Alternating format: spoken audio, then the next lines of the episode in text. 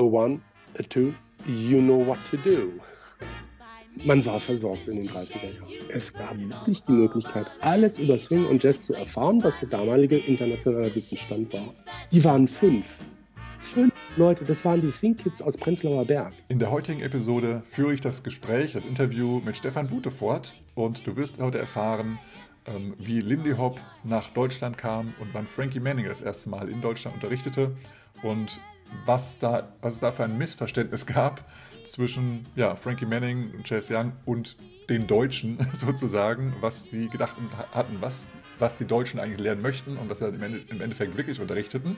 Äh, das ist eine sehr lustige, interessante Geschichte und du wirst noch weitere davon hören. Also sei gespannt, das ja, wird wieder ein tolles Gespräch. Ja, ich stelle noch mal so ein paar andere Fragen, die in andere Richtungen gehen werden und ähm, da wünsche ich dir jetzt ganz, ganz viel Spaß in dieser Episode. Herzlich willkommen zurück beim Bei mir bist du schön Podcast Swing tanzen unterm Schwanz und dem Rest der Welt. Mein Name ist Boris und ich begrüße dich wieder recht herzlich hier. Diesmal zum zweiten Teil ähm, im Gespräch mit Stefan Wute. Das heißt, du wirst noch eine andere Stimme hören, zum Glück mal wieder. Und es wird wieder ein sehr, sehr spannendes Gespräch. Und da ist wieder mal sich in die Länge zieht mit den äh, Soundclips, die ich noch dazwischen packe, möchte ich heute die Social-Ecke wieder kurz halten, aber es liegen mir noch ein paar Dinge am Herzen, die ich dir geben, mitgeben möchte. Und das ist einmal äh, die Auflösung der Bildungsfrage. Und zwar war letztes Mal die Frage, ähm, oder die, die, die Aufgabe für dich, beschreibe in wenigen Worten den Unterschied zwischen dem Black Thursday und dem Black Friday.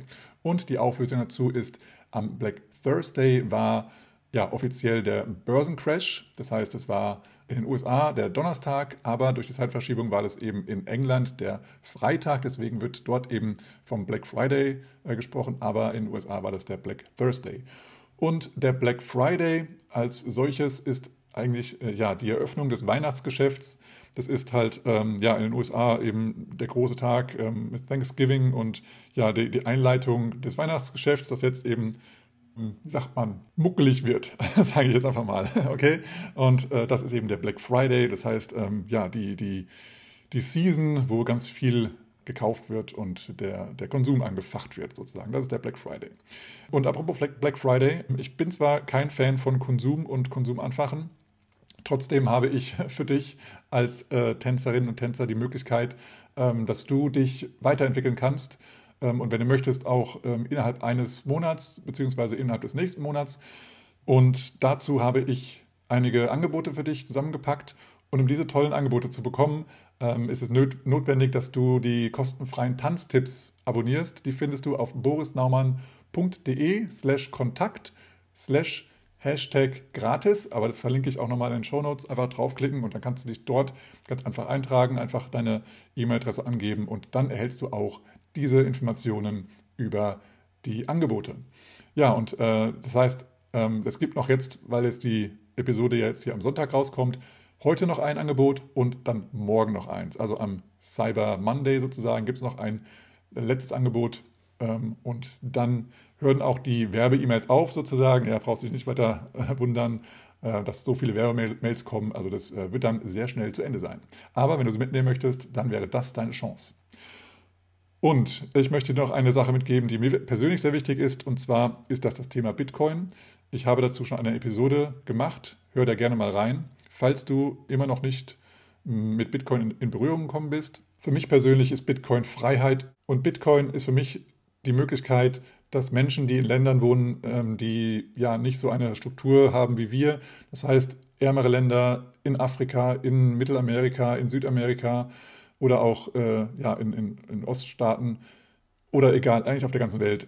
Jeder Mensch hat die Möglichkeit, die, die Macht über sein eigenes Geld zu haben und äh, muss es nicht in die Hand von einem Dritten legen, sondern es, es besteht jedem die, die, die Möglichkeit, dass, dass er ja die Kontrolle über sein Geld hat.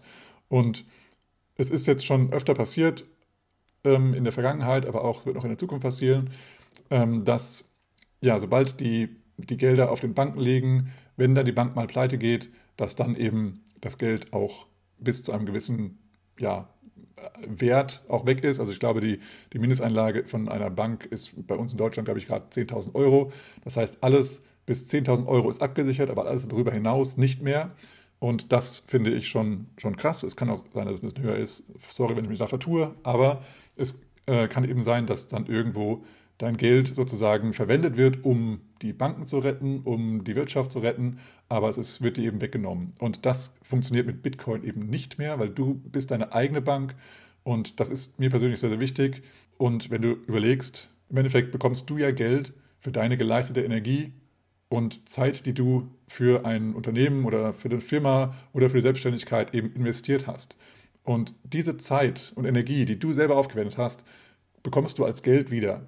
Und wenn dir jetzt eben jemand Geld wegnimmt, sei es durch, ähm, naja, ich sag mal ganz provokativ, durch Steuern, durch Inflation oder eben durch so eine Sache, dass eine Bank gerettet werden muss oder es gibt noch so viele andere Möglichkeiten, dann wird dir persönlich Zeit und Energie weggenommen, wenn du das mal so betrachtest.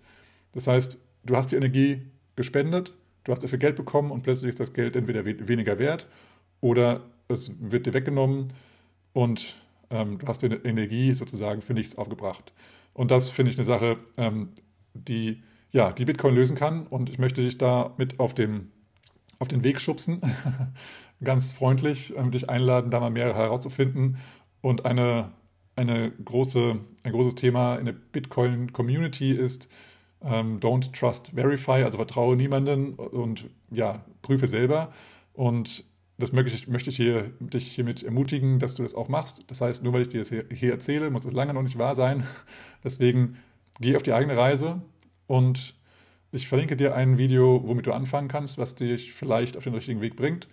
Ähm, aber es gibt sehr, sehr viele Wege mittlerweile, wie du da hinkommen kannst. Es gibt tolle Bücher, es gibt tolle Podcasts und es gibt auch tolle Videoplattformen. Also auf der Videoplattform YouTube zum Beispiel gibt es eben viele Video, Videos, ähm, die dich da ähm, weiterbringen und weil es eben leider der Fall ist, dass eben auch viele Betrüger sozusagen unterwegs sind, auch auf YouTube und, und Co. Fragt mich gerne. Ich gebe dir sehr, sehr gerne Tipps, wem ich vertraue. Und ähm, wie gesagt, wenn ich sage, ich vertraue der Person, dann musst du noch lange nicht der Person vertrauen. Aber ich kann dich zumindest auch schon mal ein paar, vor ein paar Menschen warnen, wo ich sage, diese Person ist nicht vertrauenswürdig. Okay, aber ich möchte dich ermutigen, Bitcoin zu nutzen und für uns als, sagen wir, Mitteleuropäer ist Bitcoin jetzt natürlich nicht so die Sache, dass wir uns irgendwie vor einer extrem hohen Inflation oder so weiter schützen müssen, sondern für uns als, als äh, Mitteleuropäer ist es eben die Möglichkeit, wieder gut zu sparen, weil eben ähm, ja, in der Fiat-Währung, wie die andere Währung heißt, also die normale Staatswährung, ähm, da ist eben ja, viel Inflation drauf und viel Steuern und so weiter und so fort, was eben ähm, ein bisschen geschützt wird durch durch Bitcoin. Und ja, es ist volatil und es ist noch volatil, aber es wird sich ändern. Davon gehen sehr, sehr viele Menschen aus. Dazu gehöre ich auch. Und ähm, deswegen bin ich persönlich da drin und finde das gut und möchte es auch in die Welt rausbringen, dass das eben eine gute Lösung ist. Und ähm, ich möchte dich ermutigen, es anzuschauen. Und deswegen ähm, habe ich jetzt auch in, äh, in allen Sachen, die ich anbiete, also sei es die Online-Tanzschule, sei es Privatstunden, sei es Coaching, Du hast die Möglichkeit, bei mir auch mit Bitcoin zu bezahlen. Das heißt, ich äh, akzeptiere das auch als Geld, ja, nicht nur als Sparmöglichkeit. Wenn du möchtest, kannst du das gerne machen und du sparst bei allem, was ich anbiete, auf jeden Fall immer 21 Prozent, wenn du mit Bitcoin bezahlst. Und das ist, äh, ja, äh, denke ich mal, auch ein guter Anreiz, äh, damit vielleicht dich äh, ja, zu beschäftigen. Und wenn du generell mit Bitcoin bezahlen wirst, überall oder in vielen, vielen äh, Einkaufsmöglichkeiten wirst du immer die 21 Prozent bekommen, weil das eben eine ganz wichtige Zahl ist für Bitcoiner. Recherchiere gerne selber mal, warum das eine wichtige Zahl ist. Und ähm, ja, das war jetzt mal für mich ganz wichtig, dir an die Hand zu geben. Und ich möchte dich ja, ermutigen, da selber mal in das Rabbit Hole sozusagen selbst zu gehen. Ready, ready, ready. Ja, der, der Begriff Swing, das ist ganz lustig, der kam durch einen Film, einen Revue-Film erstmals nach Deutschland. Okay. Und zwar hieß dieser Film Broadway-Melodie. Mhm. Später hieß er Broadway-Melodie of 1936, also die Broadway-Melodie 1936. For Broadway always wears a smile, a million lights, they flicker there, and a million hearts beat quicker there. Das war ähnlich wie Gold Diggers. Das war so, ein, so eine Fortsetzungsserie. Die erste Broadway-Melodie gab es 1929. Dann gab es die 36, 38, 40, 42 fiel aus und so und kriegte dann auch andere Namen und so. Aber es war so Gold Diggers 1933, 1935, 1937. Das waren also so Revue-Filme, die bestimmten Stil mit bestimmter Musik gemacht wurden, meistens von den gleichen Komponisten auch immer wieder gerne, manchmal auch mit den gleichen Darstellern, aber dann eben so als Fortsetzungsgeschichte okay. oder als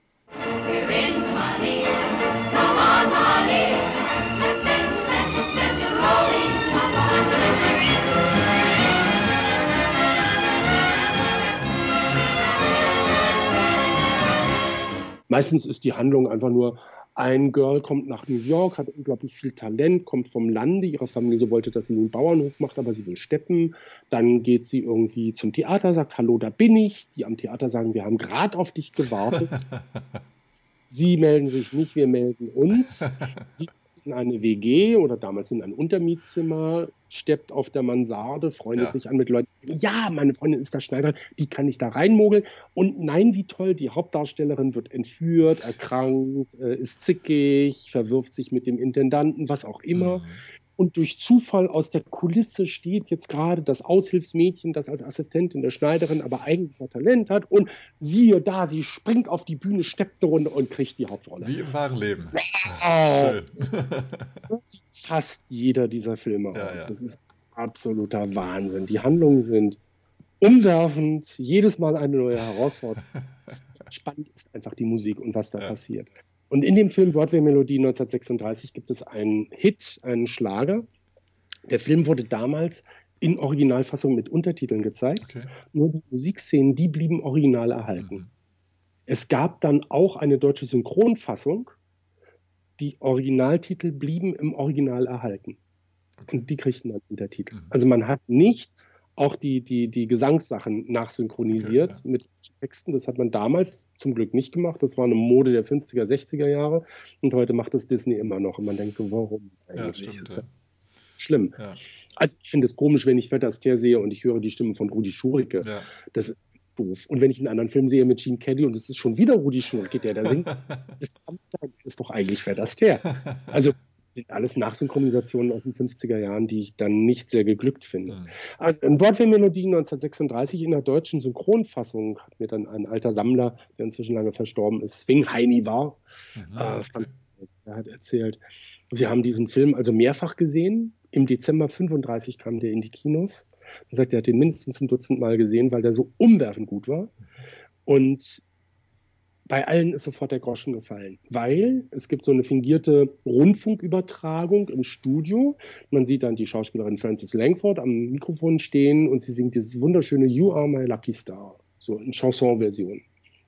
Und dann sagt der Moderator, das war das recht so beliebte Stück uh, You Are My Lucky Star, gesungen von Frances Langford. Wir schalten um in den Dachgarten vom sowieso Hotel, Ritz Hotel, und dort spielt Tommy Dorsey dasselbe Stück nochmal als ja, wie soll man das jetzt auf Deutsch sagen? Schwungmusik? Irgendwie ganz doof. Schwingmusik, weiß keiner, was gemeint ist. Also sagt man selbst in der deutschen Synchronisierung als Zwingmusik.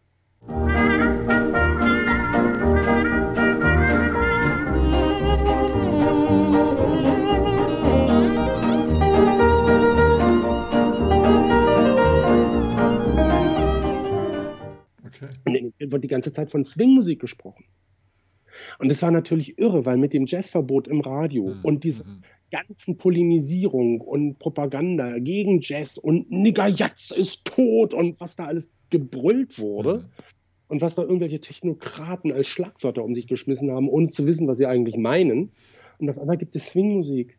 Mein Gott, wie herrlich. Ja. Wenn man jetzt den Stempel Swing drauf macht, kein Mensch weiß, was es ist. Es muss irgendwas Modernes sein. Das ist ja sehr elegant. ja, schön. Ja, ist auch wirklich eleganter als Jazz, so, also aus dieser Dixieland-Jazz, ne? Das ist ja schon eleganter ja, an. ja, weil äh, es war ja auch überhaupt nicht klar, was damit jetzt gemeint ja. ist und was, was das sein soll und so weiter. Ja, und dann ist eben das, das Geniale, also die, diese, diese Filmsachen und so, das wurde dann auch von den Plattenfirmen beworben. Ne? Ja. Die haben dann also seitenweise erklärt, was sie da äh, Neues an, an, an Platten aus diesem einen Film haben. Also Broadway Melodie hat dann so, so eine Listung von einer Plattenfirma, einfach nur von acht Schallplatten. Dieses Lied, du sollst mein Glücksstern sein, auf Deutsch und auf Englisch. Und von internationalen Orchestern ist mir geläufig in rekordverdächtigen 27 Versionen, die zeitgenössisch verkauft wurden. Okay. Du sollst mein Glücksstern sein. Wann endlich mein? Du sollst mich immer für alle Zeiten 36, 37 konntest du diesen einen Schlager in 27 Versionen erwerben. Wow. Instrumental, mit Gesang, mit deutschem Gesang, mit französischem Gesang, mit englischem Gesang. Also unglaublich. Krass. Das ist absoluter Wahnsinn. Ja. Und da war es einfach so, dass die, die ganzen Jugendlichen, die in dieses Kino gegangen sind, die tollen, rasanten Steppszenen gesehen Mhm. haben, Big Band gesehen haben und andauernd von Swingmusik hörten, gesagt haben, hurra, jetzt sind wir Swingsammler, jetzt sind wir Swingtänzer. Keiner wusste so recht, was man da eigentlich machen Ja. soll. Man tanzte halt Foxtrot, aber man kann ja auch einen etwas eleganteren, lockeren Foxtrot tanzen. Ja. Und da geht es dann auf einmal los, dass ab 1937 durch diesen Begriff Swing und die Schallplattenfirmen eben auch dachten, das ist jetzt hier was Neues, ist sicherlich auch verkaufsfördernd. Dann gab es also diverse Swing-Serien. Die Imperial schreibt dann auf die goldenen Etiketten Swing-Serie rauf und dann sind da so Don Redman und ähm, Wingy Manone und was ich, Benny Carter Aufnahmen und sowas, Benny Goodman und so, die werden dann als Swing-Serie verkauft. Ähm, die Elektrola hat dann wirklich draufgeschrieben über Benny Goodman und Fats Waller und Fletcher Henderson Swing Music. Und bei Columbia, weil Columbia war das etwas teurere Etikett, da gibt es dann auch Benny Goodman und Red Nichols und Willie Lewis und da steht dann Super Swing Music. Ach, okay. Hat ja auch eine Mark mehr gekostet. Das ist Na gut. ist natürlich geil.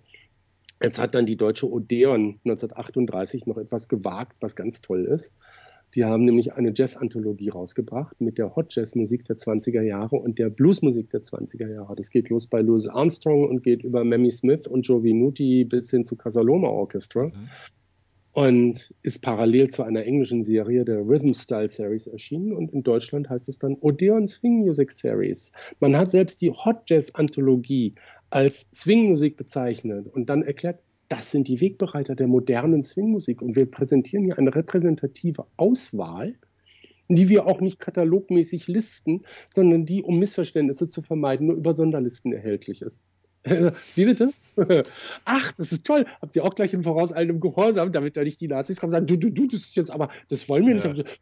Ist ja gar nicht katalogmäßig gelistet. Ist nur für Interessenten auf Nachfrage. Wow. Also, wie bescheuert ist denn das? Und die Brunswick war also noch viel cooler. Die haben dann tatsächlich zwei Alben rausgegeben, die heißen dann Album Classic Swing. Ja. Also, ja, schön. Soeben erschienen, Classic Swing Album, November 36, das erste, Februar 37, das zweite. Okay. Und drin wunderschöne Liner Notes, die genau erklären, was man bitte schön unter Hot Jazz und den Wegbereitern der Swingmusik zu verstehen hat. Und da drin stecken dann Fletcher Henderson und King Oliver und Charlie Strait und Louis Russell und Elmer Schöbel und so Original Wolverines. Also noch jazziger geht es gar nicht. Also wie toll, dass in den 30er Jahren bereits die Jazzforschung begann. Ja. Und das war ja noch relativ dicht. Das ist ja erst 10, 15, 20 Jahre vorher überhaupt entwickelt worden. Und diese Leute dann wirklich guckten, was sind eigentlich die Wegbereiter unserer modernen Tanzmusik? Und dann war die Brunswick so frech und brachte tatsächlich 1936 noch eine Broschüre raus, die heißt dann Wir stellen vor, zeigt aus eine Ah. Karikatur Cab Calloway, der als einer der größten Jazzmusiker natürlich galt. Und drin ist dann ein Essay über Swingmusik Mhm.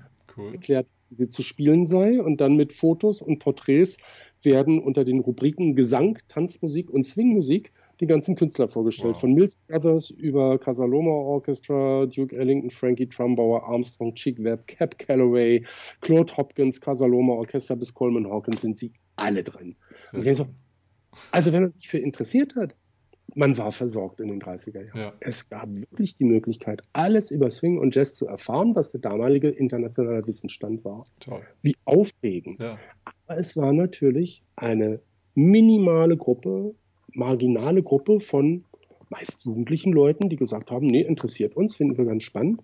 Der bereits erwähnte Franz Heinrich kam aus Friedrichshain, sagte, auf der Schule haben sie eine Band gegründet und er fand drei Mitstreiter, die also richtig jazzaffin waren. Das war dann der Melodieclub, zwar mit Y geschrieben, aber immer betont als Melodieclub Okay. dann fielen sie ja so nicht weiter auf. Es war also so eine Clique in der Schule. Mhm. die haben das dann noch erweitert nach der Schule, weil dann aus der Berufsschule noch andere dazu kamen. Mhm. Ich lernte Opa Heinrich kennen. Michele ist einer von den Swing- und Balboa-Tänzern hier in Berlin. Okay. Mein Opa war tatsächlich in Prenzlauer Berg der jüngste der Broadway-Clique. Und er hat gesagt, Mensch, die kenne ich aus Literatur. Ich weiß davon, die, die waren im Norden von Berlin, in der Schönhauser Allee. Er sagte, ja, die waren fünf. Oh, wow. Fünf Leute, das waren die Swing Kids aus Prenzlauer Berg. Krass. Das waren nicht Tausende, die gegen Hitler gekämpft haben. Das waren fünf Spinner, die jeder hat eine Brunswick-Platte besessen, einer hatte ein Grammophon, man hat dann irgendwie Geld zusammengeschustert und abgesprochen, welche Platte als nächstes gekauft wird. Die hat man 20 Mal gehört, hat darüber debattiert beim Glas Brause und fand das alles aufregend und toll. Wow. Und so gab es eben diverse Clubs, mhm. keine eintragenden Vereine, das waren alles nur so Privatinitiativen. Man traf sich in einem Café im Hinterzimmer, man traf sich in einer privaten Wohnung, man traf sich im Park oder am Strandbad Wannsee oben auf der Promenade. Mhm im Nadendeck und hat halt Platten gehört. Besonders beliebt Louis Armstrong mit dem Tiger Rack, hm. die war schön aufgenommen. Und da gibt es auch von Franz Heinrich überliefert die schöne Geschichte. Sie waren da als Clique mit einem Koffergerät und hatten diese berühmte Aufnahme dabei und spielten sie gerade. Da gesellte sich eine zweite Gruppe junger Badegäste ebenfalls mit einem Koffergerät bewaffnet und dieser selben Platte und meinten, so wollen wir es denn mal zusammen probieren. dann wird es ja lauter. Und als sie dieses Experiment machen und probieren, die Platten auf Gleichlauf zu kriegen, kommt noch eine dritte Gruppe Badegäste mit eben auch wieder dieser Platte mit Grammophon. Franz Heydrich schließt das also mit der Bemerkung, äh, es, wir erzielten eine Lautstärke, die wir damals als hinreißend empfanden. Natürlich genial. Also das waren Kiddies, die waren 15, 16 ja, Jahre alt. Ja, also mit diesen so das Geld, das sie in der Lehre verdient haben, wurde in Platten ausgegeben und einmal die Woche ist man auch noch tanzen gegangen. Und einmal im Monat hat man sich dann auch wirklich einen teuren Laden angeguckt, einen eleganten Laden, wo eben die feinen Leute und die feinen Parfums waren. Mhm. Das hieß dann in Berlin dann die Femina oder das Delphi. Okay. Das war ein anderes Kaliber als jetzt Mokka Efti im Zentrum oder Imperator. Die waren preiswerte, diese Geschäfte. Mhm. Es war auch so, in der Regel haben die keinen Eintritt gekostet, sondern über die Getränkepreise wurde dann eben die Gage für die Künstler kompensiert. Mhm. Dementsprechend war der Verzehr relativ teuer. Und dann hat man halt für 80 Pfennig eine Flasche Herber mit Mosel bestellt und hat dann da zwei Stunden gesessen mit dieser einen kleinen Pulle 0,2 Liter. Gott. Und die Kellner waren bedient, weil die haben ja auf Provision gearbeitet. Ja, Aber, naja, dann hat halt so diese Brausejungs wurden die genannt. Okay, ne? ja. Brausejungs gewähren lassen. Ja, und so, so sind dann einfach so ganz kleine Klicken entstanden und dann gab es eben so Berührungspunkte. Du bist tanzen gegangen und es war spießig hochziehen und langweilige Leute. Aber man hat sich ja so gegenseitig an Kleidung erkennen können. Mhm. Ja, es gab ein paar Signale, die einfach gesetzt wurden. Also Sommer wie Winter mit einem Regenschirm äh, bei strahlendem Sonnenschein durch die Straßen laufen. Das war schon mal so ein komisches Zeichen. Das ist ja sehr englisch. Mhm, ne? ja. Also hat nichts mit HJ zu tun. Die Haare ein bisschen länger hinten, dass die im Nacken schön aufstehen. Mhm. Glencheck Sakko war natürlich ganz super. Oder karierte Hosen, sogenannte Bäckerhosen, die waren auch sehr beliebt. Mhm. Ganz toll, also war aber schon sehr sophisticated. Budapester Schuhe. Mhm, mh also nicht Two-Tone, aber immerhin Budapester Schuhe. Dann konnte man natürlich, wenn man ganz, ganz, ganz gewieft war, konnte man noch einen Melody Maker, konnte ja auch eine alte Ausgabe sein, am Kiosk kaufen, am Hauptbahnhof oder hier in Berlin am Kurfürstendamm und hat den dann lässig aus der Jacke vom Staubmantel, man hat natürlich einen Trenchcoat natürlich, getragen, einen natürlich. Dann guckte der Melody Maker raus und damit war ja schon, waren alle Zeichen. Sehr cool. Alles super. Aber beim Tanzen hast du den Mantel nicht an und nicht unbedingt die nee. Zeitung in der Hand. Aber du konntest ja bei so einem etwas wilderen Swing Foxtrot die Dame unterm Arm ausdrehen. Und dann, und da hat die deutsche Presse auch immer so schön geschrieben, dann drehte sich der rechte Zeigefinger drohend mhm. in der Luft. Mhm, mh. Ihr kennt das auf dem Checktanz, ne? Mhm. Trucken. Ja. ja, also hier in Deutschland hat dann die Presse wirklich lamentiert über den Nightclub-Finger. Ach, der Nightclub-Finger. Der Nightclub-Finger. Und, so. und das haben dann eben die Swinkets im Film irgendwo gesehen und haben das nachgemacht. Ja. Dreht die Dame aus und der Nightclub-Ficker dreht sich in der Luft. Und wenn du gesehen hast, das hat da hinten in der, in der linken Ecke jemand gemacht, na, dann bist du mit deiner Freundin ganz schnell hingetanzt, weil das waren ja Gleichgesinnte. Ja. Daran hat man sich erkannt. Und dann kam natürlich, ach, du sammelst auch Platten. Ja, wo kommst du denn her? Ach, du kommst, kommst irgendwie aus Prenzlauer Berg. Ach, du, Broadway-Clique, habe ich nie gehört, finde ich ja ganz spannend. Dürfen wir euch mal besuchen? Cool wir sind der Melodieclub. Und so sind dann auf einmal Freundschaften ja. entstanden. Ne?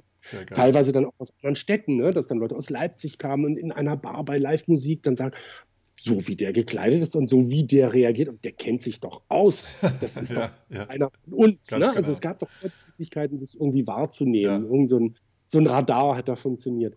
Und da, jetzt springe ich schon sehr viel weiter in der Zeit, aber es gibt so Zeugnisse, die sowas so schön illustrieren. Das möchte ich sozusagen ganz dringend empfehlen. Auch online ist der zu sehen. Der Film Wir machen Musik mhm. von 1942. Wir machen Musik, da geht euch der Hut hoch. Wir machen Musik, da geht euch der Bart ab.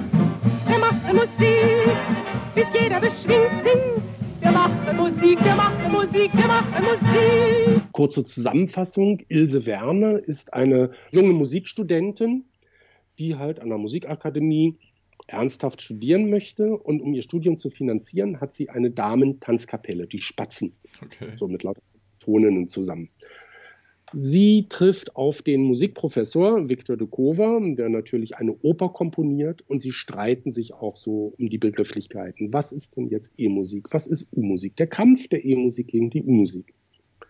Und es gibt natürlich, also er landet dann mit einer Mäzenin, die seine Oper unterstützt, gespielt von Grete Weiser, in einer Bar und siehe da, da spielt diese Damenkapelle und das ist nur ausgerechnet die Band seiner Studenten. Und die sehen ihn kriegen natürlich einen Schreck und da kommt dieser schöne Schlager, wir machen Musik oder mein Herz hat heute Premiere und sowas. Also wunderbar. Und dann gibt es also diese Missverständnisse. Ach, ich finde die Band ja herrlich. Also mir gefällt sie nicht. Ach, Sie haben doch gesagt, die Band gefällt. Ich finde sie ausgezeichnet. also es gefällt ihm nicht, dass die Studenten das spielen, aber ja. eigentlich ist die Band ja ausgezeichnet. Also es sind so, so versteckte Geschichten erstmal. Das eskaliert immer weiter die beiden verlieben sich ineinander, wie das sein muss, die Studentin in ihren Professor. Okay. Es gibt ein Streitgespräch. Er spielt an der Orgel Bach. Sie kommt an und sagt, Bach, ja, da fängt alles an, da hört alles auf. Aber es kann ja nicht nur Musik geben für Feiertage, es muss auch Musik geben für alle Tage. Und er echauffiert sich. Jazzmusik, Hotmusik, wie immer Sie das nennen wollen. Aber das sind doch Schlagworte, Schlagworte für missverstandene Begriffe. Also, oh, Moment, wir schreiben gerade das Jahr 1942 mitten im Zweiten Weltkrieg. Jazz und Hot und wie immer Sie das nennen wollen, das sind Schlagworte für missverstandene Begriffe. Das finde ich also schon mal gewagt. Wow. Ja. Dann kommt die Hochzeitsszene vom Rathaus Schmargendorf. Die Damenkapelle sitzt auf dem Pritschenwagen und hottet den Schlager Ich hab dich und du hast mich. Ich hab dich und du hast mich, was brauchen wir noch mehr? Einmal Freude und einmal Leid, zu zweit ist halb so schwer. Ich bin jung und du bist jung und vor uns liegt die Welt. Man sieht Viktor Dukova rauskommen, neben ihm steht ein Schornsteinfeger, gibt ihm die Hand, Hand ist schmutzig und so, aber ein Glücksbringer und so weiter. Die ganzen Kommilitonen sind da. Alle haben strahlender Sonnenschein. Alle haben Trenchcoat an. Mhm. Alle mit den Hüten. Die Ladies haben wunderschöne geblümte Kleider.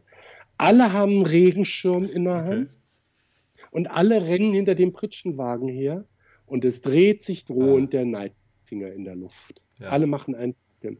Dieser Film geht nur über Swing Kids. Ja. So haben sie gelebt. Ja. Und es ist so unglaublich, weil diese wirklich Wertigkeit des Films ist bis heute nicht wirklich erkannt und besprochen. Okay. Dieser Film ist tatsächlich ein Abbild von dem, wie Swing-Jugendliche hm. mit der Situation umgegangen sind. Ja. Ja, auch Alltag. Das erinnert mich auch so ein bisschen an den, an den Film Swing Kids, wo ja auch am Ende diese Szene ist. Ich meine, da ist natürlich ein anderer äh, Background, aber da ist auch nochmal dieser ja, Swing Heil Gruß zum Schluss nochmal. Ne? Das ist auch so als Abschied. Ja, aber das Irre ist, Swing Heil wurde ja nie gesagt oder gerufen, mhm. sondern der sich drehende Nightclub-Finger in der Luft, diese Bewegung, die wurde Swing Heil genannt. Okay. Das ist nur die Bewegung. Die haben sie als Verballhornung äh, nicht den rechten Arm stramm oben, sondern der rechte Zeigefinger dreht sich in der Luft. Das ist ein Swing Heil. Ja, okay. Aber war das jetzt, äh, ist es jetzt, also ich meine, du hast jetzt sehr von der Berliner Szene erzählt und ich glaube, das äh, Swing Kids spielt in Hamburg. Ist das ja. jetzt dann äh, vielleicht. Absolut parallel zu sehen. Absolut parallel Aber ist zu sehen. Unterschied? Das der ähm, einzige Unterschied zwischen Hamburg und Berlin ist, dass während des Zweiten Weltkrieges in Hamburg ein SS-Charge saß, der von Heinrich Himmler die Erlaubnis gekriegt hat, der hat eine Aversion, es muss ein unglaublicher Prolet gewesen sein, eine Aversion gehabt gegen alles, was nicht in HJ-Uniform rumläuft und hat gesagt, das sind alles Spione, alles britische Spione. Alle Swings gehören ins KZ und er kriegte aus Berlin die Erlaubnis, alle unter Spionageverdacht zu stellen. Die sind ja nicht ins KZ gekommen, weil sie Swingmusik gehört haben, sondern weil sie britische Spione waren. Ja, ja, weil sie nicht aussahen, wie ein anständiger deutscher Pimpf auszusehen hat. Und das ist mhm. nur in Hamburg passiert, mhm. nirgendwo. Okay. Also wenn jemand anders sagt, ja, ich habe in München gelebt, so mei, und ich habe eine Platte besessen von Tommy Dorsey, deshalb war ich fast im KZ, der lügt. Okay. Und hier in Berlin, also ich war befreundet oder gut bekannt mit ähm, dem ja, Ehrenvorsitzenden sozusagen. Es gab also nie wirklich einen Chef, aber der Vorsitzende der äh, Mampe-Jugend, das waren die Mischlinge. Aha, okay. Juden und Mischlinge, die hier bis 1944 ihren Swingclub hatten Aha. und tanzen gegangen sind. Und Rolf Jakob sagte, er hatte das große Glück, dass er als Mischling laut Nazi-Definition zweiten Grades, weil ja nur die Mutter jüdisch war. Er sagte, hä? Und ich sagte, ja, wussten Sie das nicht? Ich sage, wie bitte? Sagte, ja, ich sagte, ich verstehe das nicht, weil wer die Mutter ist, weiß jeder, wer der Vater ist, weiß nur Gott allein. Ach mein Gott. ja, aber für Deutschland, Blut und Boden, ist es halt viel schlimmer, wenn der Vater Jude ist. Aha. Ja, die Nazi-Ideologie, das waren halt Vollidioten. Ja, das war halt technokratische Ideologie. Ja. Überhaupt nicht nachvollziehbar. Mhm. Absolut dumm, überhaupt nicht durchdacht. Also da sind, sind lauter, lauter spinnerte Idiotien drin. Komplett, ja. Und Rolf Jakob sagte, er hatte, weil er dann als wehrunwürdig eingestuft war, nach seinem Wehrdienst, den er ableisten musste, er durfte aber nicht Kriegsdienst leisten. So eine Schande. alle regulären Entlassungspapiere der Wehrmacht. Okay. Und sein Kompaniechef hat ihn noch am Tag der, der Entlassung zum Unteroffizier befördert. Weil das war ein Typ, den kannte er nachts aus der Kneipe vom Jazz. Ah, okay. Selber Klarinette und der spielte Klavier. Die haben zusammen Musik gemacht wow. ein paar Jahre vorher. Wow. Der war schon etwas älter. Ja. Und der hat gesagt, nee, nee, alles gar kein Problem. Ich befördere dich mal noch zum Unteroffizier, macht sich später in der Rente bemerkbar. Und Rolf Jakob sagte, das macht es auch tatsächlich. Okay. Also er als Jude wäre unwürdig, aber dann Unteroffizier der Wehrmacht, aber auf Dauerurlaub. Wow. Was ist denn das? Wow. Und er sagte, und mit diesen Papieren, wenn sie tanzen waren, und es waren dann eben auch ganz viele aus dem Versteck waren da, weil die konnten ja nicht jeden Tag irgendwie nur durch die Stadt laufen und sich dann auf dem Friedhof irgendwie verstecken. Die wollten auch mal ein bisschen Spaß haben und leben. Mhm, mhm. also sind sie wahnsinnig gerne ins Café Melodie gegangen oder ins Café Leon am Kurfürstendamm oder auch ins Delphi. Und es konnte passieren, dann kam eine Razzia. Also man kannte die Leute auch schon. Man hat es denen angesehen. Sind das jetzt sogenannte U-Boote? Sind es welche, die denunzieren? Ist es wirklich die Gestapo, die da kommt? Die waren also auch leicht zu erkennen und so. Und Rolf Jakob hat sich denen immer in den Weg gestellt und die zur Rede gestellt Aha. und beschäftigt und abgelenkt wow. und auch gesagt, hören Sie mal, wie reden Sie denn mit mir? Und griff in die Brusttasche und hat dann seine Papiere wow. ausgebreitet. Hat gesagt, ich bin Ihr Vorgesetzter. So was erlauben Sie sich? Jetzt bringen Sie mir mal Ihren Kompaniechef. Das ist ja, ja eine Zumutung und hat da einen Riesenskandal gemacht. Wow. Und dadurch war Zeit gewonnen. Wow. Und die ganzen Volljuden und Leute aus dem Versteck, die konnten aus dem Klofenster verschwinden. Krass. Er sagt, manchmal hat er wirklich ein Dutzend Leute an einem Abend auf diese Art retten können und die sind alle übers Klofenster raus und in den Hof gesprungen und abgehauen. Boah. Und, so, und dann sagen wir, das ist natürlich ein völlig irre. Ja. Krasse und er sagte also aus seiner Clique, es gab welche, die beim Bombenangriff umgekommen sind. Es gab auch, Coco Schumann gehörte in diese Clique, der Jazzgitarrist, der ja auch in ja. Theresienstadt in Auschwitz war. Ja. Er ist der einzige der Clique, der wirklich ins Konzentrationslager gelandet ist. Mhm. Alle anderen sind irgendwie durchgemogelt oder im Untergrund verschwunden. Wow. Und weißt du, in welchen Städten man alles jetzt Swing getanzt hat in Deutschland? Ähm, das ist schön, dass du sagst, in welchen Städten, weil das ist wirklich eine sehr urbane Sache. Mhm. Ich traf auf einen ehemaligen Swing-Heini, der völlig begeistert mal in grünen Salon kam und also sich vorstellte und sagte, ist jetzt 90 und so. Und der erzählte mir aus den 30er Jahren und sagte, er war der Einzige in Cottbus, der diese Musik so liebte. Okay, krass und sich völlig anders gekleidet hat. Und er wurde ja immer vermöbelt auf der Straße. Und sein Vater hat gesagt, willst du das wirklich? Und er sagte, ja, aber die Musik. Und ich finde das alles so, so scheiße und uncool, was die hier machen. Ich will, ich will so gern nach Berlin zum Konzert. Und sein Vater hat ihm die Fahrkarte nach Berlin ge gezahlt und gesagt, du, wenn du das wirklich willst, dann ist das dein Leben. Das ist halt ein anderes als das, was gerade Mainstream ist. Aber wow. ich unterstütze dich, wenn du dich dafür entscheidest. Und er sagt, er hat viel Prügel eingesteckt und hat sich also häufig ducken müssen aber er war glücklich, wenn er am Wochenende in Berlin war und tanzen gehen konnte und sein Vater hat ihm Taschengeld gegeben. Und er ist dann eben als 17-, 18-Jähriger in den 30er Jahren nach Berlin gefahren und da hat er die Swing- und Jazzmusik erlebt. Das war sein Lebensstil. Das ging in Cottbus nicht. Mhm. Und Berlin oder Leipzig waren so die beiden Städte, die von Cottbus ähm, am nahesten mhm. waren. In dem Falle war dann Berlin am besten erreichbar. Leipzig hatte eine sehr schöne ähm, Swing-Szene, auch lokale Bands, die gespielt haben. Die hatten auch eine Femina-Bar, nannte sich das auch. Und dann natürlich die Elsterseele und äh, Lindenau Gesellschaftshaus und so. Da sind auch wirklich die, die, die internationalen Bands aufgestiegen, mhm. äh, aufgetreten. Im Felsenkeller spielte Jack Hilton und auch Teddy Stauffer hat da gespielt okay. und so. Das waren alles so äh, Läden, wo sich viel abspielte. In Hannover hattet ihr natürlich Georgspalast mhm, mhm, als Konzert- und Tanzpalast. Und die Rote Mühle, das war also auch ein sehr berühmtes, wichtiges Tanzlokal in der Altstadt, wo Juan Lörsers gespielt hat mhm. und Mark Weber und George Nettelmann als George Nettelmann aus Hannover, mhm. Bandleader aus Hannover, der nach Berlin kam, um hier eine amerikanische Band abzulösen. Zwei Augen, so betörend wie deine, hat auf Erden nur eine, nur du. Ich pfeif heute Nacht vor deinem Fenster und komm ganz sacht zu dir hinein.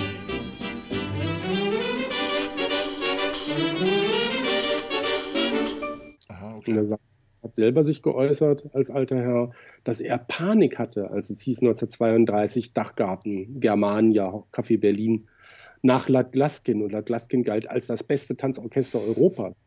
Und er sollte spielen, hat dann seinen Mann gesagt, also äh, wir öffnen bitte mit einem Tiger Rack, um ein bisschen Eindruck zu schieben. Hoffentlich können wir sie damit gewinnen. Und er, er erklärte dann so, es war entsetzlich, es war eisernes Schweigen. Alles saß da, keiner hat getanzt, alles sa saß da und starrte das Orchester an. Oh Mann. Die spielen den letzten Akkord, eisiges Schweigen und auf einmal springen alle auf, johlen, trampeln und er als Hannoveraner hörte die ganze Zeit Orgie, Orgie und hat sich gewundert, was denn jetzt kaputt? Es hat Jahre gedauert, bis ihm klar war, sie haben ihm den Berliner Kosenamen gegeben. Er hieß nicht mehr Georg oder George. Wir haben alle gebrüllt, Orje, Orje, Orje. Er war mit diesem Stück, hat er die Herzen der Berliner erobert. Wow. Dann eben als eines der super Berliner Tanzorchester. Krass. Aber kam ursprünglich aus Hannover, hat seine ersten Zuckungen auch in Hannover gemacht. Okay. In Köln gab es auch sowas, gab den singenden Geiger Fritz Weber, der hat Aha. hier in Berlin Stadtplatten aufgenommen, hier auch viel gespielt, aber war natürlich in Köln ansässig. Okay. Erwin Bold aus Hamburg, der viel in Berlin war, aber dann eben auch wieder in Hamburg spielte. Also es gab so lokale Bands, die dann für Plattenaufnahmen oder Konzerttourneen einfach durch die Länder gereist hm. sind. Ja. Wow, ja, okay, interessant. Und ähm, weißt du, wann, wann Frankie Manning das allererste Mal hier in Deutschland äh, sozusagen zu Gast war? Ja, ähm, das genaue Datum fällt mir jetzt partout nicht ein, aber ich kann dir sagen, wo er war. Ja. Er war das allererste Mal in Deutschland von Markus Koch und Bärbel Kaufer geholt äh, zu den Boogiebären nach Landsberg. Ah, okay, ja, schön. Und zwar hatten die beiden ihn erlebt in den USA mhm. und eingeladen. Und da ist der Witz, Ches Young, den wir mal betreut haben, sein Sohn, ja. der erzählte dann, das war sehr lustig, weil sein Vater ihm erzählte, er soll nach Deutschland fahren und die wollen von ihm einen Move lernen. Also ja, ich sage, okay, wenn sie bezahlen. Er sagte, ja, aber das geht drei Tage. Und dann meinte er, was wollen die denn einen Move lernen? Ja, Boogie Woogie. und die haben sich kaputt gelacht, weil ich kann halt Boogie Back, Boogie Forward. Ja. so. Aber da, was hier in Deutschland Boogie Woogie genannt wurde, das war denen erstmal überhaupt nicht ja, geläufig, ja. weil das ist ein deutsches Phänomen oder ein europäisches, genau. kontinentaleuropäisches Phänomen. Das kennt man in den USA überhaupt nicht. Die würden dann East Coast Swing oder halt Lindy oder sonst was dazu sagen. Mhm. Oder Six Count Basic genau. East Coast Swing. So. Und, und von daher, die dachten so, jetzt fährt er da drei Tage hin, die Deutschen sind ja ein bisschen langsam und im Endeffekt, es hat ihm sehr gefallen und er konnte auch ganz andere Sachen zeigen. Das ist gut. Also noch nicht nur aber, Boogie Back und Boogie Forward unterrichtet, ja. okay. Aber tatsächlich mit diesem Besuch, das muss 91 oder so okay. gewesen sein. Ja. Das ist das erste Mal überhaupt, dass man in Deutschland was von Lindy Hop gehört. Hm. Wenn du bis hierhin mitgehört hast, dann interessierst du dich mit Sicherheit für Jazz, Swing und auch für Swing-Tanzen. Und in der ersten deutschsprachigen Swing-Tanzschule hast du jetzt die Chance, 5% zu sparen auf alle Kurse oder aber auch auf das Abo, wo du kompletten Zugriff auf alle Inhalte hast, also alle Kurse, alle Blogposts, alle Zusatzinformationen und du kannst auch noch in Kontakt treten mit mir, jede Frage stellen. Du hast einmal im Monat einen Call mit mir, wo du alle Fragen live mit mir klären kannst und du kriegst also live dann die Antwort dazu. Nutze also jetzt die Chance, sichere dir 5% und dann kannst du ganz schnell und einfach jederzeit rund um die Uhr auf deutscher Sprache Swing tanzen lernen. Und wenn du mit Bitcoin bezahlen möchtest, dann sparst du sogar satte 21%. Schreibe mir dazu eine E-Mail, damit ich dich auch freischalten kann. Also viel Spaß auf borisnaumann.de slash online-swing-tanzschule. Und jetzt geht's weiter mit dieser Episode. Ridi, Ridi, Ridi, Ridi, Ridi. Ja, stimmt. Ich erinnere mich jetzt, äh, hier der, der Chris, der Besitzer der Tanzschule, wo ich unterrichte, vom Step by Step, Ja. der war eben auch bei einem Tanzlehrerkongress und da war eben auch Frankie Manning. Und Ja. das war auch eines der ersten Male, wo Frankie in Deutschland war. Es kann auch sein, dass es das war, ich weiß nicht genau. Ja, ja. Äh, Und da hat eben auch Frankie halt das erste Mal Lindy Hop unterrichtet. Und Ja, hatte, auch- er hatte, glaube ich, auch dann die, die Lindy aus Wiesbaden, glaube ich, kommt sie, ne? Genau. Ähm, dann als, als, aus Mainz. aus Mainz, ja. Lindy. Dann äh, halt als, als Linde. Tanzpartnerin genommen und so. Und das äh, hat er alles miterlebt. Das. Also es war auch irgendwie in den 90ern. Mhm. Aber dann war der auch kurz vorher dann gekommen. Interessant, ja. Da siehst du. Und ich bin halt nicht nach Landsberg gefahren, Ja. sondern wir haben dann ab 1994 mit den Spree-Athenern hier angefangen, Swing-Tanzpartys zu machen. ja. Da war immer vorher eine Stunde Unterricht und anschließend dann, also dass die Leute sich dazu bewegen können zu der Musik, so viel lernen und auch relativ einfach. Erstmal wirklich mit Jigwalks und Six-Count Basic und so, ne? Und dann ganz einfache Figuren und so, aber dass man sich zu der Musik bewegen kann und den Abend über Spaß haben kann. Und da weiß ich noch, der, der allererste Abend, das muss Februar 94 oder 95 gewesen sein. Ich kann es nicht mehr genau sagen. Wir, wir rätseln da auch immer noch mit den Spree-Athenern. Und da dachte ich, "Ha, ich gucke da mal nach, aber er hat es bis heute nicht gemacht. Okay. Ähm, da war es dann so, die, der allererste Abend, da haben, ich glaube, Nase und Axel und Ilke haben wohl unterrichtet. Und dann spielte André Hermlin und ich war der DJ. Okay. Das war ein Lampenfieber, ich war so nervös, aber das war so schön. Ich weiß auch noch, die erste Platte, die ich aufgelegt habe, war dann Laughing at Life von Edgar Das Hayes. weißt du doch. Okay. Ja. Wow. Don't mind the raindrops. Wait till the rain stops. You find the sun laughing at life. da kam dann die Besitzerin von dem Laden vom Grünen Salon kam an, stand da, starrte hoch, also DJ-Stand war relativ hoch, starrte hoch, vibrierte, stampfte und sagte, das ist ja nur geil und rannte wieder weg. Und dann Glück gehabt, sie tanzen auch weiter. Geil. Weil ich habe fast in die Hose gepisst vor Lampenfieber. Das Ja. war so unglaublich aufregend. Und da waren Leute, die wollten echt tanzen zu meiner Musik. Nein. Das kann doch gar nicht sein. Jetzt spielt Hermelin so geil, damals Ja. noch als Sextett. Ja. Und wenn ich dann jetzt auflege, dann sagen die, oh, scheiße, ist jetzt nur Konserve, gehen alle wieder weg. Ja, nee, ja. die haben alle weiter. Ja, geil. Ja. Das war echt ja. Was aber eigentlich nochmal ganz, ganz interessant ist, wo wir jetzt eigentlich so zum Schluss auch gerade drauf zukamen, der Begriff Lindy Hop existierte in Deutschland nicht. Es gab zwar mal irgendwie eine Zeitungsmeldung um 1900, da gibt es einen neuen Tanz aus Amerika, der heißt Lindy Hop. Mhm. Es gab wohl auch mal in Hamburg in einem Boxring, haha, hier gibt's was Neues, wir machen ein Lindy Hop Turnier. Kein Mensch wusste, was das ist. Okay. Tanzturniere fanden damals übrigens in Boxringen statt. Ja. Es gibt also auch Filmaufnahmen aus Frankreich. Das war in der Regel im Boxring. Ja, ne? Also es waren einfach Bo Sportpaläste und die Bühne war dann dadurch erhöht. Es war eine gewisse vorgeschriebene Größe Mhm. auch nur. Man konnte nicht runterfallen, weil dann eben die, die, die Gummiseile gespannt waren und so weiter. Also von daher war das sehr praktisch, sowas im Boxring zu machen. Das war nicht, dass die Leute gegeneinander kämpfen. Bei, der, bei Harvest Moon Bowl doch auch so, ne? Bitte? Beim Harvest Moon Bowl ist es doch auch so, ne? Ja, ja, Ja. ja, Ja. ähnlich. Also das ist eine große Tanzfläche. Boxring ist ja etwas kleiner. Ja, stimmt.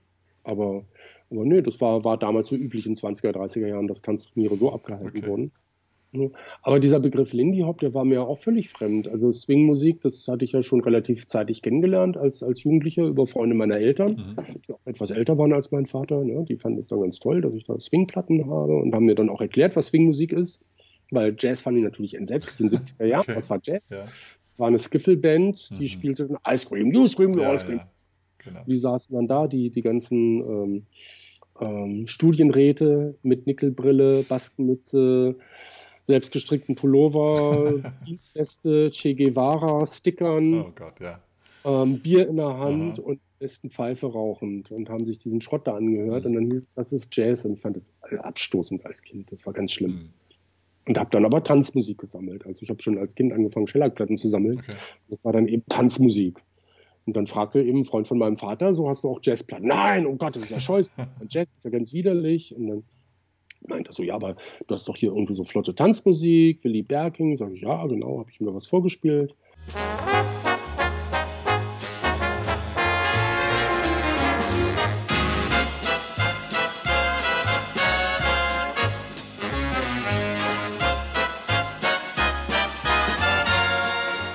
er so, ja, hast du auch Platten von Benny Goodman? Da hatte ich dann tatsächlich eine. Und sagte, siehst du, und das ist eigentlich Jazzmusik. Und ich sagte, nee, ist doch nicht. Und dann hat er mir also erklärt, dass die Jazzmusik, zu der wir getanzt haben, als ich so alt war wie du. Und wir haben damals Swing-Musik dazu gesagt, gesagt. Das heißt Swing. Und das fand ich ganz toll, weil dieses Wort existierte gar nicht. Das ja. war überhaupt nicht mehr üblich. Es gab irgendwie Farbe im Bauhaus, die konntest du kaufen, die hieß Swing-Color, warum auch immer. Okay. Ich glaube, die gibt es heute sogar noch. Aha. Jetzt habe ich Schleichwerbung gemacht. Egal. Egal. Aber Swing existierte nicht im Sprachgebrauch. Das war völlig erledigt. Mhm. Das war Und dann hatte ich da mit, mit 16 oder so meine ersten Tanzschulgehversuche durch die Standard Latein und eben der Tanzlehrer war 1937 deutscher Meister in Standardtänzen und so. Mhm. Und mit dem habe ich dann eben auch über Swingmusik gesprochen und was man denn dazu tanzt. Und da meinte er, ja, im Zweifelsfalle Foxtrot. Ja okay. Sagte, ja, später lernst du Jive, das geht auch dazu, das ist dann so eine amerikanische Art. Aha, okay. Ja, gibt dann so ein Derivat, da gibt es auch Meisterschaften, das ist Boogie Woogie, so ein Vorläufer von Rock'n'Roll. Aha, aha, aha. Dann kam dieser Tanzschul-Jive, das war es zwar irgendwie nicht so wirklich, aber mh, hm, Foxtrot war es auch nicht so wirklich, also nicht das, was ich so im Kino oder im Fernsehen mal sehen konnte. Ja. Steppen habe ich dann auch mal probiert, aber das war immer choreografiert mhm. und war auch nicht so. Das, nee, war nicht so richtig. War zwar schon die Musik cooler, aber nee, also. Und dann war ich, ja, irgendwann 91 das erste Mal in New York mhm. und war in einem Jazzclub, wo eine Band gespielt hat, also richtig coole Swingmusik. Und da haben alte Leute getanzt. Ja. Und die habe ich dann angesprochen und die haben mir dann gezeigt, wie sie das machen. hey, war so ein bisschen, war halt irgendwie Six Count Basic und hatte so ein bisschen mit dem, dem Ballroom Jive zu tun, aber war viel cooler. Und dann war ich irgendwie einige Zeit später in, in San Francisco. Mhm. Ich hörte Swingmusik auf der Straße und guck um die Ecke. Da waren dann drei Männerpaare und zwei Frauenpaare okay. am Tanz. Cool. Die meinten nur Join in, Follow or Lead. Und dann habe ich gesagt, ist vielleicht eher Lead. Und dann ja, aber nur Ballroom Jive. Und die, ja, was ist das? Dann haben wir da angefangen, okay, make it compatible. Und dann kamen sie die Hinweise, warum hüpfst du so? Ja, Footwork, Ballroom Jive. Ja, mach mal ein bisschen lässiger, nicht so hüpfen, geh doch mal in den Boden rein. Warum kreuzt du vorne? Ja, Footwork, weil sonst Punktabzug im Turnier. Ja, kreuz mal hin, dreht sich leichter. Ja. Und dann, auf einmal wurde es alles sehr viel entspannter. Krass. Sehr viel netter und lustiger. Und dann haben die mir gesagt, ja, das nennen wir Lindy Hop. Aha, okay. Da habe ich zum ersten Mal in meinem Leben über ja. Lindy Hop gehört. Den Begriff. Wie warst du da?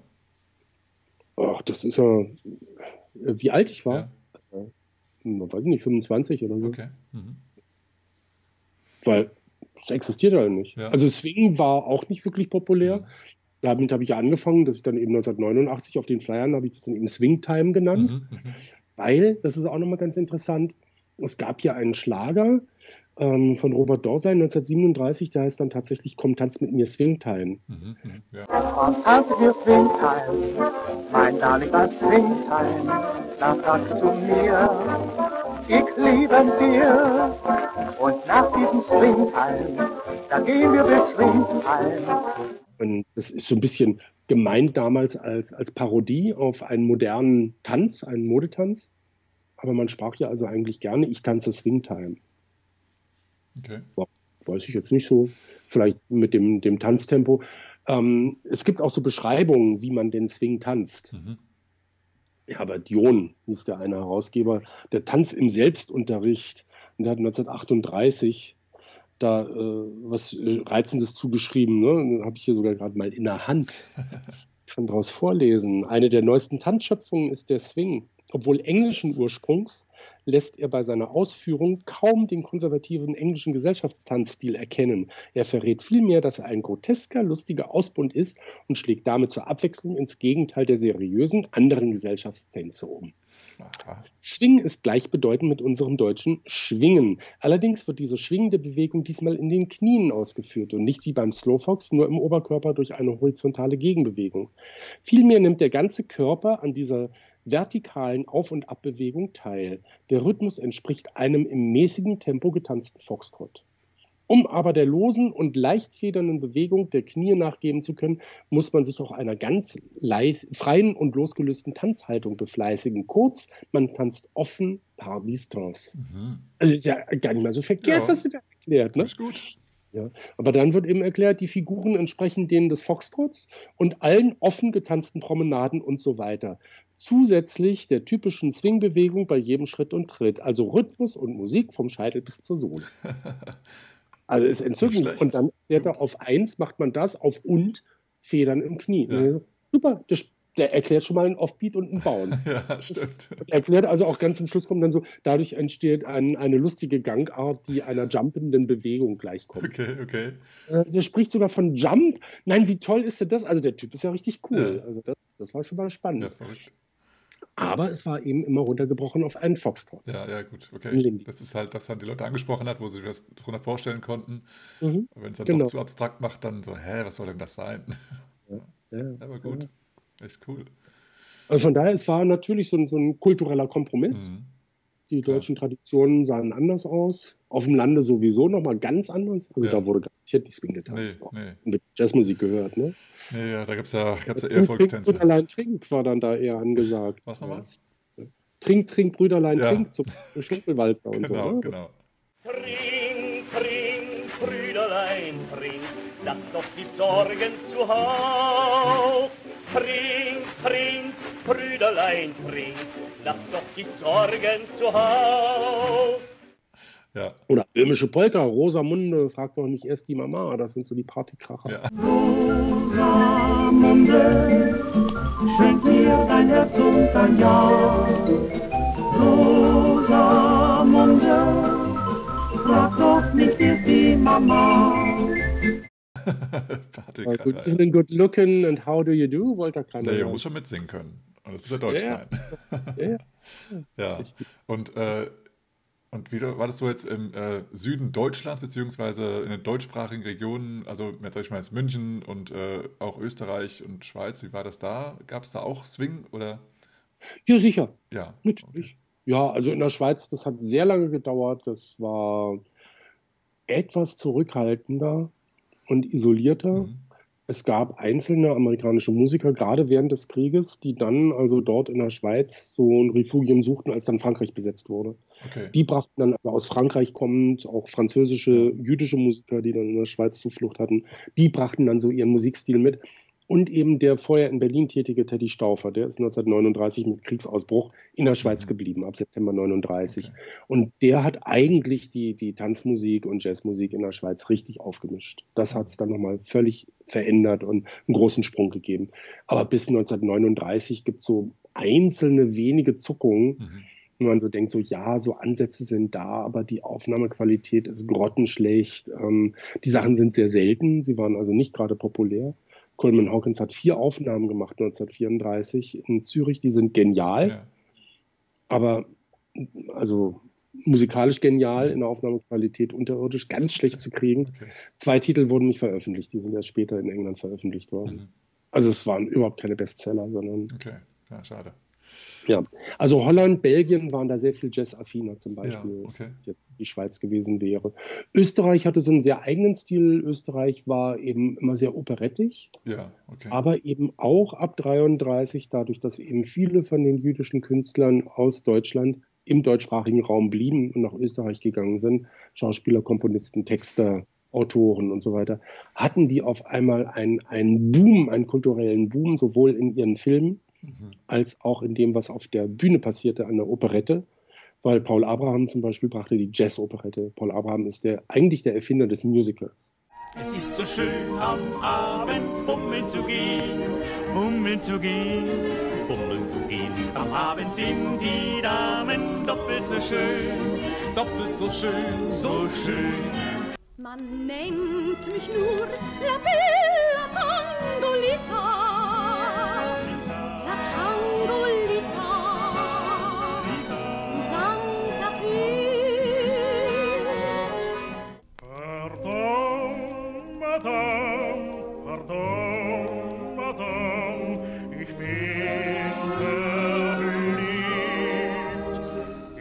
Mausi, süß warst du heute Nacht, heute Nacht, heute Nacht, nach dem Souper, dem Souper, dem Souper, im Separé. Okay. Ein ungarischer Jude, mhm. der ein sehr erfolgreiches, modernes Operettenmusical geschrieben hatte, Victoria und ihr Husar in Ungarn. Mhm. Das wurde in mehrere Sprachen übersetzt und eben in London, in Paris und in Berlin aufgeführt und er hat sich dann in Berlin niedergelassen. Und hat hier innerhalb kürzester Zeit, der war blutjung, der war Mitte 20 und war bereits Millionär. Wow, okay. Ja, also völlig gaga. Und war berühmt für seine Gulaschpartys. und wenn man dann die Stücke hört, die da komponiert wurden und die entstanden sind, ne, was hat der Gentleman im Dschungel zu tun? Und dann, wie bitte? Was hat der Gentleman im Dschungel zu tun? Hat er vielleicht ein Rendezvous? Will mit der Liebsten unter Palmen er ruhen? Schauen ihm die Affen zu, ein Tiger brüllt, hu, hu, ganz wild, hu. Also in dem Gulasch war nicht nur Gulasch Nee. drin, da war noch irgendwie ganz anderes. Offensichtlich, ja. Ja, aber interessant, dass dann auch die, gerade, also dass, dass in der Zeit ein Österreicher nach Deutschland kommt und dann die Juden nach Österreich fliehen. Also das ist schon ein bisschen grotesk.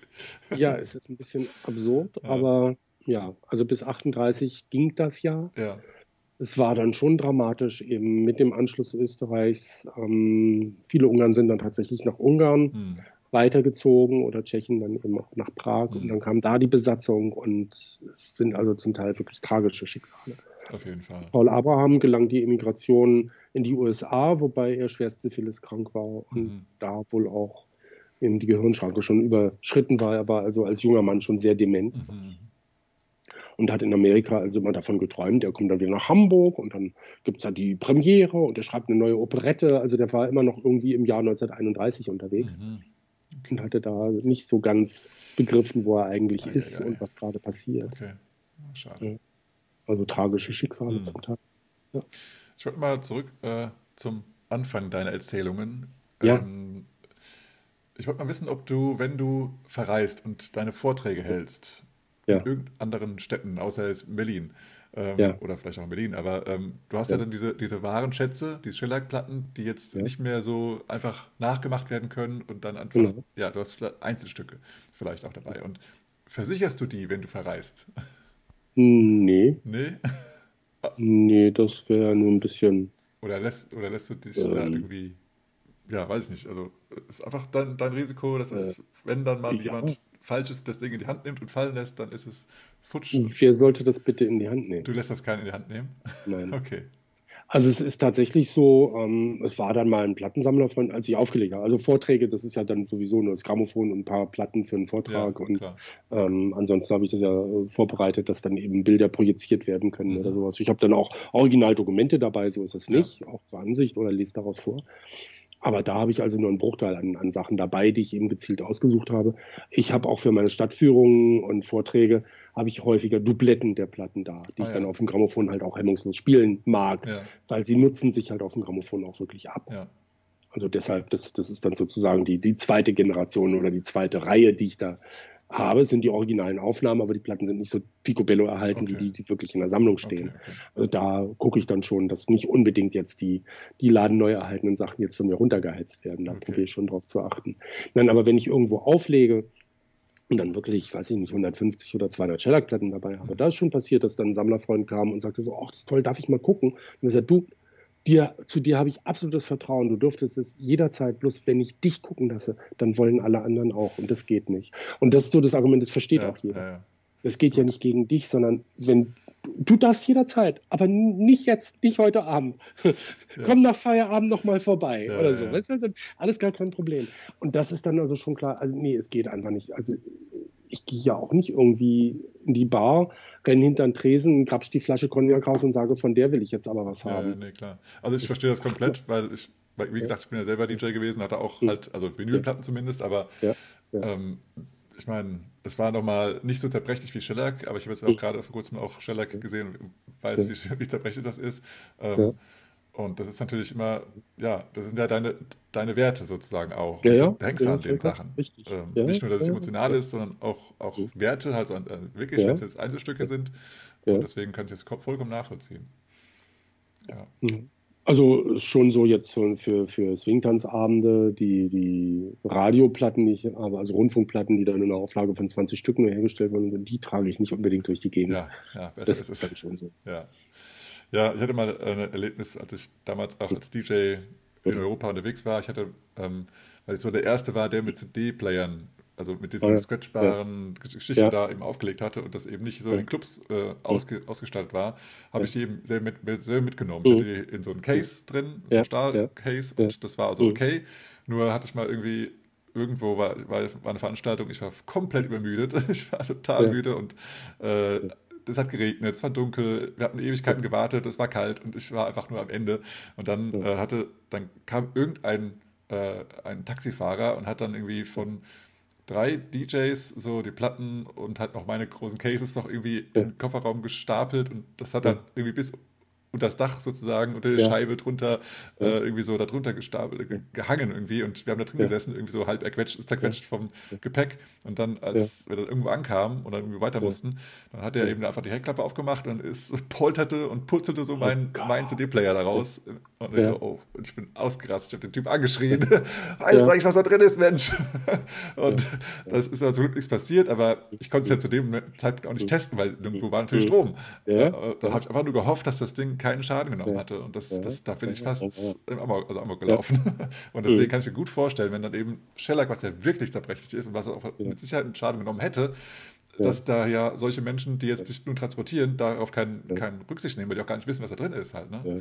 Also es geht mir so, wenn ich jetzt so zurückdenke, ich habe dann irgendwann nicht mehr gezählt, ist aber auch nichts mehr passiert. Ich glaube, in den, genau, 89 ist jetzt 33 Jahre her. Also in den Gott. 33 Ja. Jahren, die ich Shellac-Platten mit mir rumtrage und auflege und ich weiß nicht, wie viele hunderte von Events Mhm. quer durch Europa, also meine Plattenspieler und Schallplatten bewegt habe, ähm, fünf Platten sind kaputt gegangen Okay. beim Transport Okay. wo ich davon ausgehe, also eine mal wirklich beim Auflegen, das war Mhm. eigene Unachtsamkeit, die ist mir aus der Hand gerutscht und ich wollte sie dann noch auffangen und dann rums, ist sie natürlich Mhm. zerbrochen. Äh, Habe ich inzwischen wieder, ist nicht das große Problem. Okay. Ähm, einmal ist ein Koffer umgekippt, da ist eine bei zerbrochen, die habe ich auch innerhalb kürzester Zeit wieder gekriegt. Das war auch nicht die mega Rarität. Ja. Also bei der ersten, die kaputt gegangen war, das war schon so ein bisschen Aua, die war relativ teuer. Okay. okay. Und danach waren das Sachen, wo ich gemerkt habe, so, also so wie die gebrochen sind, auch zwischen anderen Platten stehend, die müssen bereits einen Knacks gehabt haben, den man nicht wahrgenommen hat. Es kann also passieren, dass so ein Innenbruch entlang der Rille ist. Ja. Und wenn es dann so halbmondförmig eben da in Richtung äh, Rand Hm. wegbricht und so, da reicht einfach nur ein falscher Blick und das Ding bricht auseinander. Also, ja, so what. Aber da sage ich mir so, ey, in 33 Jahren und bei, weiß ich nicht, 4000 Transporten sind fünf Platten kaputt gegangen. Bei meinem letzten Umzug ist es passiert, beim Zurückstellen ins Regal. Zweimal habe ich, als ich dann so einen Stoßplatten nahm, um ihn ins Regal zu schieben, da hörte ich dann diesen berühmten, ganz kleinen Mhm. Knackton. Das ist ein ganz spezielles Geräusch, das kennst du als Shellac-Sammler. Mhm. Als jemand anderes nimmt es gar nicht wahr. Und ich habe gesucht, das eine war eine Nachkriegs- Philips-Platte, die sehr hübsch war, ähm, Henri Salvador, High Cuff Rock. Mhm, mhm. Pff, ja, taucht ab und zu mal auf, ist auch egal. Okay. Ähm, die hat einen Knacks gekriegt, Ja. die hat einen Sprung gekriegt und leider eine Teddy Wilson mit Boots Castle hat auch einen Sprung gekriegt. Wurde mir neulich angeboten, ach, wenn du die haben willst, als englische Presse, sagt, nee, nee, die deutsche Brunswick soll schon sein, die taucht mal irgendwann wieder auf. Ich hatte die sogar schon mal doppelt, ich habe die damals an DJ-Kollegen verschenkt. okay. Kann ich jetzt schlecht sagen, gib mir mal meine Platte Ja, wieder. ist doof, ja. Das wäre ein bisschen sehr peinlich, aber nein. Ähm, ich meine, mit 12.000 Platten umziehen und zwei sind beschädigt, finde ich eigentlich immer noch einen guten Das Schnitt. stimmt, das stimmt. Ja, ja. Also da, es ist halt ja, ein Gebrauchsgegenstand, der empfindlich ist. Aber ich will es auch immer als Gebrauchsgegenstand sehen. Ja, okay. Nicht einschweißen, nicht in Plastikboxen, nicht in Mhm. Acryl gießen, nicht in einen Safe. Nein, das ist, das ist was das soll leben. Hm. Ja, es ist ja gemacht, um abgespielt zu werden. Oh, Und genau. ohne, also wenn du Musik nicht hören kannst, kannst du auch nicht tanzen. Also das- von daher Ja. muss man das wirklich so. Nee, und ich bin halt immer nicht zufrieden mit dem, was, was dann tatsächlich online äh, zu kriegen ist. Also für mich immer ein ganz großes Kompliment ist, wenn dann eben DJ-Kollegen und Freunde, die ich seit langer Zeit kenne, sagen, sie haben mal wieder ihren Rechner aufgeräumt und so etliche Aufnahmen, wenn sie dann merken, da sind jetzt drei oder sogar fünf Versionen, also 90 Prozent die Wute-Bearbeitung haben sie behalten. schön, sehr schön. Das ist natürlich ein tolles Auf jeden Kompliment. Fall. Ja. Sehr schön. Das, das tut gut. Dann habe ich doch einen guten Sound hinterlassen. Ich will ja nicht, dass es technisch jetzt überhaupt kein Knistern und Rauschen mehr gibt, sondern ich möchte einfach, Ja. dass der Sound der Musik Ja.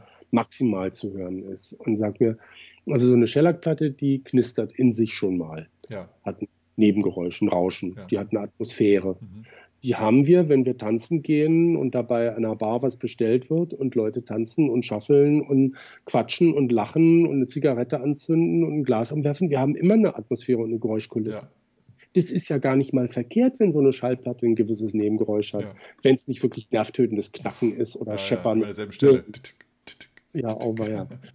ähm, dann ist es einfach so, dass ich sage, nee, da, da, wenn die Musik im Vordergrund ist und eben der Schwerpunkt auf der Musik liegt, dann kann ich doch gut damit leben, dass da eben eine Atmosphäre mit drin ist, Ja. weil völlig atmosphärefreie Musik, die kannst du antiseptisch von CD hören und denkst so, nee, irgendwas fehlt. Mhm. Ja, stimmt. Ja, interessantes, äh, Mhm. interessanter Gedanke, ja. Mhm. Ähm, jetzt mal ähm, ein bisschen von der, oh, weg von der Geschichte und ähm, Ja, ja. du hast ja mal ein Buch geschrieben. Zumindest kenne ich ein Buch Ja. von dir. Hast du mehr als ein Buch geschrieben schon? Ich habe viele Artikel geschrieben, aber nur ein Buch. Okay. Ja. Äh, Swingtime in Deutschland, richtig? Ja, Ja. genau. Und das ist ja doch ein recht schmales Buch. Und Ja. dein Wissen äh, kann ja Bibliotheken füllen. Hast du denn Oh, vor, ein weiteres Buch zu schreiben?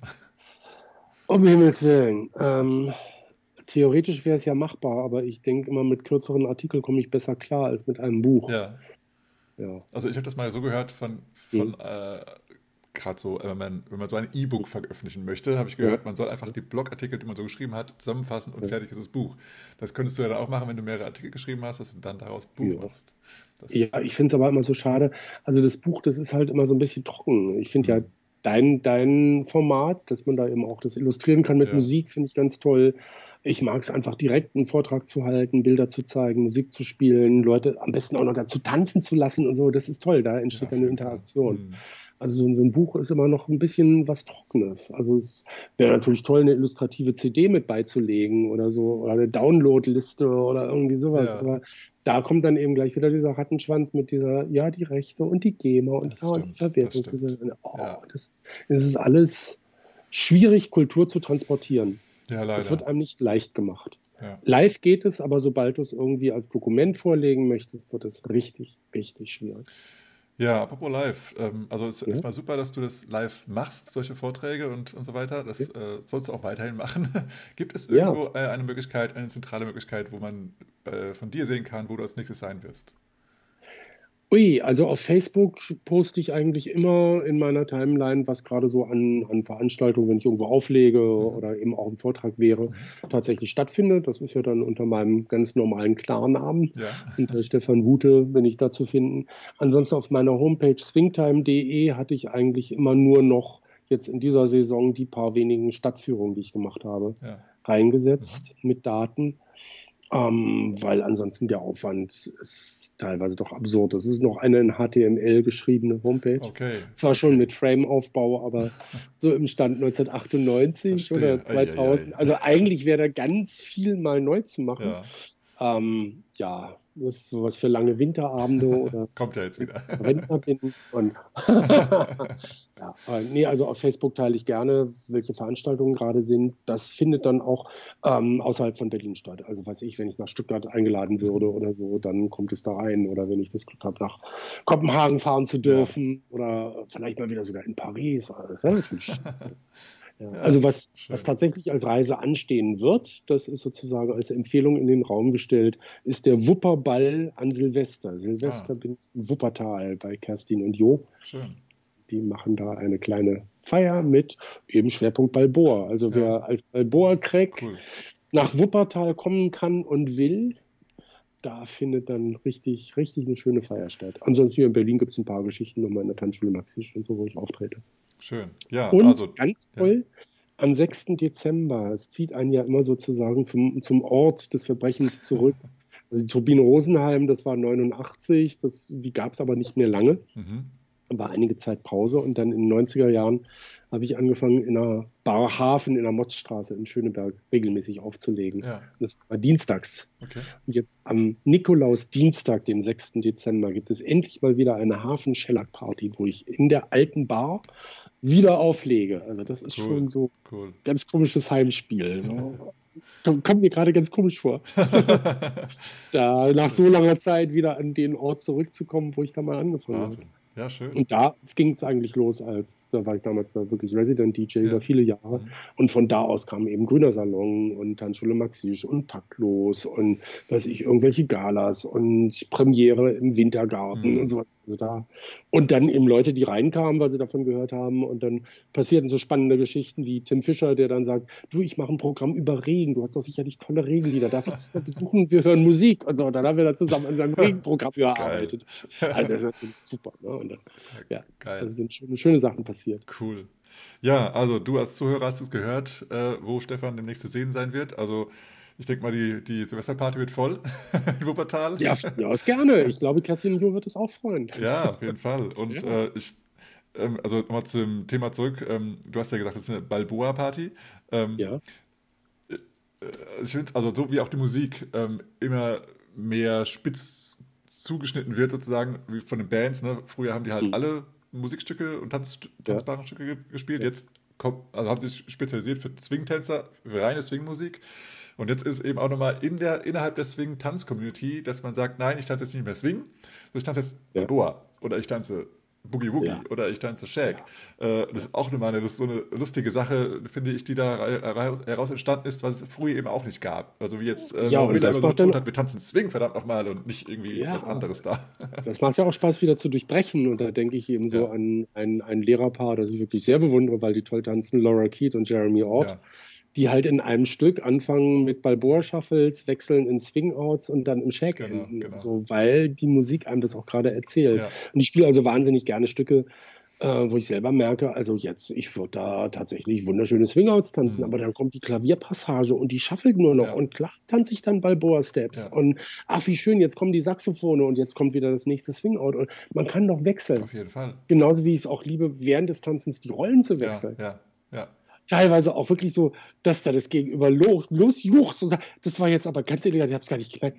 Bin ich jetzt Lied? Ich so, ja. genau. Ja, das ist Das ist wunderbar. natürlich schön. Das ist Das schön, ist ja. Das, das ist auch gerade so ein Trend, glaube ich, so dieses Lieder-Follower-Wechsel. Aber das ist auch eine Sache, die ich gerade auch sehr genieße. Ähm, und ähm, Mikey Petrosa hat auch mal erzählt, eben, dass früher eben äh, nicht irgendwie als, als Basics äh, Triple Step, Groove Walk und Kickstep unterrichtet wurden, sondern eben, okay, wir tanzen jetzt Lindy Hop, dann Balboa, dann ist Shag und Ja. das eben zusammen kombiniert wurde und das eben als Ja. Swing-Kurs gemacht wurde. Und das finde ich, das ist auch mal eine, eine Überlegung, dass wir da wieder hin zurückkommen, Ja. um dann auch vielleicht auch wieder die, die Rollen zu wechseln, dass wir einfach sehen, es ist alles möglich und es ist Ja, alles genau. erlaubt und das war früher auch so und wir haben es einfach nur ein bisschen Genau. in der Zeit eben spezialisiert und jetzt kann es aber wieder zusammenwachsen und das ist auch eine schöne Sache. Ja, ja, super. Ja. Genau. Ich glaube, da hat auch die, die Pandemiezeit nochmal geholfen, so ein bisschen innezuhalten, nochmal zu gucken, dieses Kompetitive, das hier in Berlin schon zu spüren war. Ne? Mhm. Also Montag Lindy Hop, Dienstag Makramee, Mittwoch Shake, Donnerstag Yoga, Freitag Balboa, Samstag Party, Ja. Sonntag Schach. ähm, diese Leute, die sind zum Glück weg. Ja, okay. Ja. Okay. Ja, also es ist alles sehr viel kleiner geworden. Mhm. Es erinnert mich vieles wieder an das, was ich so in den 90er Jahren erleben konnte, dass es neugierig macht, dass es was sehr familiäres hat, dass du an verschiedenen Locations auf einmal wieder die gleichen Leute triffst. Ja. Manche, die auch lange nicht weggegangen sind, sagen, ach, sie sind jetzt wieder ein bisschen neugierig geworden und knüpfen daran an, wie es eigentlich auch früher war. Mhm. Und das Ganze wieder so ein, so ein sehr integratives, schönes Polster gibt, so ein, so ein Fundament gibt, wo ich sage, da kann jetzt eigentlich wieder was Schönes entstehen, was dann nicht gleich irgendwie wieder hysterisch werden muss. Ja, Weil diese, diese Hysterie und das Kompetitive, das Exklusive, das ging mir ziemlich auf den Geist. ja, ja. Und das ist gerade wieder so ein bisschen im Umbruch, dass also viele auch merken, es ist schon geschickter, wenn man ein bisschen zusammenrückt. Ja, Ist gut. auf jeden Fall. Ich finde es gut. Ja, ich habe auch ein paar Leute äh, erlebt, die auch mal so für so vielleicht zwölf Jahre eine Pause gemacht haben und jetzt wieder gerne zurückkommen, weil sie eben diese, auch nach Ja. dieser Zeit eben nicht gemocht haben, deswegen ausgestiegen sind und jetzt merken sie, ah, Ja. guck mal, ich kann doch wieder reinschauen und jetzt, jetzt ist es wieder so, wie ich es kenne und alles gut. Ah ja, schön. Ja, Aber das ist ja toll, dass es bei euch in Hannover also dann tatsächlich auch ja, ähnlich wahrgenommen wird und so. ja. Äh, ich also ich, wahr, ich, ja. ich merke das schon, also es ist natürlich für etliche Veranstalter ein finanzielles Desaster, ja, ja, klar. Aber andererseits ist es einfach auch wieder eine ganz große Chance und das ist jetzt eben eine kleine, zarte Pflanze und dann müssen wir mal schauen, wie, wie weit wir sie wuchern lassen wollen. Richtig, ja. Und Und so ist es auch für Bands eine Chance, erst, also Ja. erstmal sich selbst auch äh, weiterzuentwickeln, aber auch für diejenigen, die vorher vielleicht von Tänzern gemieden wurden, weil da wird ja nicht Mhm. dauernd Swing gespielt, da spielen ja auch mal was anderes, dass die vielleicht jetzt Ja. doch wieder mehr erkannt werden. Wow, das ist eigentlich eine richtig gute Band und wir können also Ja. tanzen und wir können auch Ja. mal eine Rumba oder sonst irgendwas dazu tanzen oder Ja. zumindest einfach versuchen, weil Ja, wir können ja tanzen, wir sind ja Tänzer. Das, Ja. Wenn das wieder so Ja. aufgebrochen wird, nicht ich bin jetzt hier nur Balboa-Tänzer, ich kann nur den Balboa-Schritt, sondern nee, eigentlich Ja. ich bin Tänzer, Tänzerin und ist egal welche Rolle und wenn der Rhythmus mir was anderes vorgibt, tanze ich halt irgendwie die Swing-Schritte, aber halt zum anderen Rhythmus Genau. und dann Ja. dieses einfach Ja, zuzulassen, das ist, glaube ich, eine schöne Sache, eine schöne Entwicklung. Unbedingt. Ja. Sehe ich genauso. Super. Fein. Dann hoffe ich mal, dass ich endlich mal nach Hannover kommen kann zum Swing-Tanzen. Das- Oder sogar zum Swing auflegen. Das wäre natürlich ganz genial. Ja, das äh, sehr, sehr gerne. Ich ähm, bin schon ganz, äh, ganz, ganz äh, heiß darauf. Also ich habe gerade Okay. auch überlegt, dass äh, ich dich äh, ganz gerne auch zum, zum, zum Hannover Swing Exchange einladen würde. Oh ja. Das wäre schon mal eine Idee und vielleicht Ja. finden wir noch mal die eine oder andere Möglichkeit. ja, das wäre super. Ja, Schön. Und ich meine, Hannover ist erstens nicht so wahnsinnig weit weg. ja, Und ich denke dann auch immer, ähm, weil es ist ja einfach kacke mit dem Auto unterwegs sein, weil ich auch so viel Gepäck habe und so weiter. Es kommen ja auch immer so hohe Reisekosten zustande. ja, ja. Aber wenn man das jetzt zum Beispiel splitten kann, dass ich sage, guck mal, jetzt bin ich dann bei euch in Hannover und von Hannover aus kann ich weiterfahren nach Köln oder nach Genau, Hamburg genau. oder nach Münster, dass man schaut, dass man so, so eine, in Anführungszeichen, kleine Tournee hat. Genau, ja, dafür ist Hannover Das echt ganz gut gelegen. Das ist halt so in der Mitte und Das- dann kannst du Ja. weiterfahren oder runterfahren oder hochfahren. Das geht ganz Ja, gut. Ja, das wäre doch dann ganz ideal. Also da sollten wir mal schauen, ob man da was koordinieren kann. Das wäre doch auf schön. jeden Fall. Cool. Jedenfalls habe ich auch wieder richtig Lust drauf und Lust, meinen Hintern ein bisschen zu bewegen und so. Das Ja, ist doch, ja, Ja. habe ich auch äh, gefreut, dich zu sehen beim Tanzen äh, in den Ja. Münstergärten. Das war echt ja, cool. das war ein schöner Abend. Das Ja, war sehr lustig. das war echt schön. Ja, auf alle Fälle. Ja, auch wenn ich Ja. den Tag danach verpasst, ha verpasst habe, aber gut, das Ja, ist eine andere Geschichte. Aber wenn es dir jetzt wieder gut geht, ist ja, Ja, das, ist das Wichtigste. Und Alles dann gut. musst du mal wieder nach Berlin kommen, wenn ich hier Stadtführung mache. Und dann Sehr, sehr, sehr gerne. Ja. können wir daran Da anknüpfen. bin Na ich klar. gespannt auf deine Stories. Ja. das macht auch immer wieder Spaß. Nee, toll ist halt, wenn Tänzer dabei sind, weil dann packe ich auch immer so zwei, drei schöne Platten ein, was ich zur Not vielleicht auch mal ein Chimchim und so. Ah, Und Jetzt Flashmob, Yes. tanzen auf der Straße. geschickt, geschickt. Ja. ja, cool. Super. Macht dann richtig Spaß. Ja. Cool. Ja, dann, dann danke ich dir ganz herzlich für dein Gespräch, für deine Zeit. Und ähm, ich danke dir für die Möglichkeit und dein Interesse und die Einladung dazu. Hat viel Spaß gemacht. sehr, sehr gerne. Und ich hoffe, ich konnte so ein bisschen die Fragestellung, die im Raum stand, auch so beantworten. Doch, doch, doch, So. auf jeden Fall. Was, äh, Immerhin als Resümee bleibt, Lindy Hop kam tatsächlich erst in den 90er Jahren nach Deutschland. Vorher kannten wir das gar nicht. ja, Hey. ja, Aber Swing kannten wir seit 1935. schon Wahnsinn, wie lange es gedauert hat. Ja. Ja, aber wenn du magst, können wir auch gerne mal dieses Gespräch wiederholen mit einem anderen Thema. Du hast ja wirklich viel Wissen und äh, Oh, ja ist genau wie, wie ähm, bei Peter Loggins, denke ich mir immer, wir müssen das irgendwie festhalten und wenn es nicht im Buch Okay. ist, dann vielleicht im Audio-Format Ja. und das wäre schon schön, wenn das irgendwie einfach ein bisschen mehr äh, verbreitet wird, dieses Wissen. Das ist auch Ja, total ja. interessantes Wissen, also finde ich zumindest. Das war lustig. Mit Peter Loggins gab es auch schon sehr lustige Talks, die wir gemeinsam hatten, wo ich dann eigentlich interviewen sollte und dann haben wir uns gegenseitig interviewt. Ja, da habe ich auch ein paar von, davon gesehen, ja, lustig, ja. Wie auch, da war ich, hat irgendwo mal, ich weiß nicht, wo das war, aber da hat irgendjemand eine Frage gestellt und Peter so, ey, was soll das denn? Du kannst du googeln, frag mich, was richtig ist. so, ja, geil. Ja, ja. Bitte Also keine Google-Fragen, normale Fragen. Aber ja, das ist jetzt dann schon wieder was, was, was anderes. Das hat jetzt nichts mehr mit unserem Gespräch zu Ja. tun. Aber ich erlebte das mal, als ich in Hamburg eingeladen wurde zur Kerner Talkshow. Das passte mir gar nicht, weil das war an einem Dienstag. Ich war dann auch noch im Hafen. Ja, Kerner finde ich ja, fand ich immer sehr unsympathisch und kannte diese Talkshow nicht. Und hab dann also gesagt, äh, ja, also schwierig, dann ja, fliegen, sage ich ja, pff, kümmert euch drum. Ja, fliegen ging nicht. Bahn, sage ich ja, geht nicht. Ich muss dann und dann wieder in Berlin sein. Ab 21 Uhr war auch nicht zu schaffen, wurde ein, knapp 22 Uhr. Aber Hafen hat mitgespielt, die wussten dann Bescheid. okay. Dann haben sie gesagt, okay, also wenn ich jemanden finde, der mich fahren kann, ich hatte damals keinen Führerschein, also Mhm. Reisekosten zahlen sie 600 Mark und ich würde 800 Mark für den Auftritt kriegen. Na, Da komme ich mit meinem Papa. Okay. Okay. Dann sind wir da hingefahren und dann war das so lächerlich, da kam da so ein Redakteur an und meinte, ja, über die Kerner Redaktion, Sie haben hier mal so drei Fragen vorbereitet, die sollte ich mir jetzt durchlesen, ich soll da mal Antworten hinschreiben. Ich so, wie bitte? Ja, dann kann ich mir da was überlegen, weil das ist jetzt Fernsehen. Ich so, was haben Sie jetzt für ein Problem mit Fernsehen? Ja, äh, na, damit Sie nicht so aufgeregt, äh, wissen Sie, na, ich bin Profi in meinem Gebiet, also ich weiß schon, was ich da mache. Ich darf davon ausgehen, Herr Kerner ist auch Profi und weiß, was er machen will. Ja, aber das sind jetzt hier Fragen, das ist ja Fernsehen. Ich sage, ja, ist egal, ich mache viel Radio, also von daher ist, ist mir wurscht, ob da jetzt eine Kamera an ist oder ein Mikrofon an ist. Ich, ich kann reden, das ist kein Problem. Mhm. Ah ja, ähm, ja, aber wissen Sie, dann, dann wegen der Fragen, dann können Sie sich Antworten überlegen. Da hab ich so, nö, das machen wir spontan und das ist ganz einfach. Oh. Entweder Herr Kerner ste- stellt eine intelligente Frage, dann kriegt er eine intelli- intelligente Antwort oder er stellt eine dumme Frage. Ach, dann kriegt er eine dumme Antwort. Sag ich, nö, dann stimmt von der einfach wieder. Wie? Ich sage, ja, ja, aber das ist doch Fernsehen. Ich sage, ja, das ist mir dann wurscht, dann können Sie mich rausschneiden. Das ist mir alles Schnurz. Ja, genau, ist doch Fernsehen, kannst du rausschneiden. Ja. Also, das die waren fertig. Oh mein Gott. Ja, aber wir machen hier Fernsehen. Ich so, ja und? Meine Ich Güte. hoffe, Sie machen Ihren Job gut. Das ist unglaublich. Also, das ist also- unglaublich. So lächerlich. Ah. Ich So, nee, da muss man manchmal echt mit einem gewissen Selbstbewusstsein sagen, ja, hallo, äh, pff, ja schön, du machst Fernsehen, äh, habe ich gesehen, kann einstürzen. Oh, wie wichtig sie einige, einige Menschen sehen. Ich meine, er hat auch, ist, seinen Job gibt es ja auch nur, weil es Fernsehen gibt. Muss man immer betonen. Das ist seine Begründung. Ich habe diesen Job, weil es Fernsehen gibt. Ich habe diesen Job, weil es Fernsehen gibt.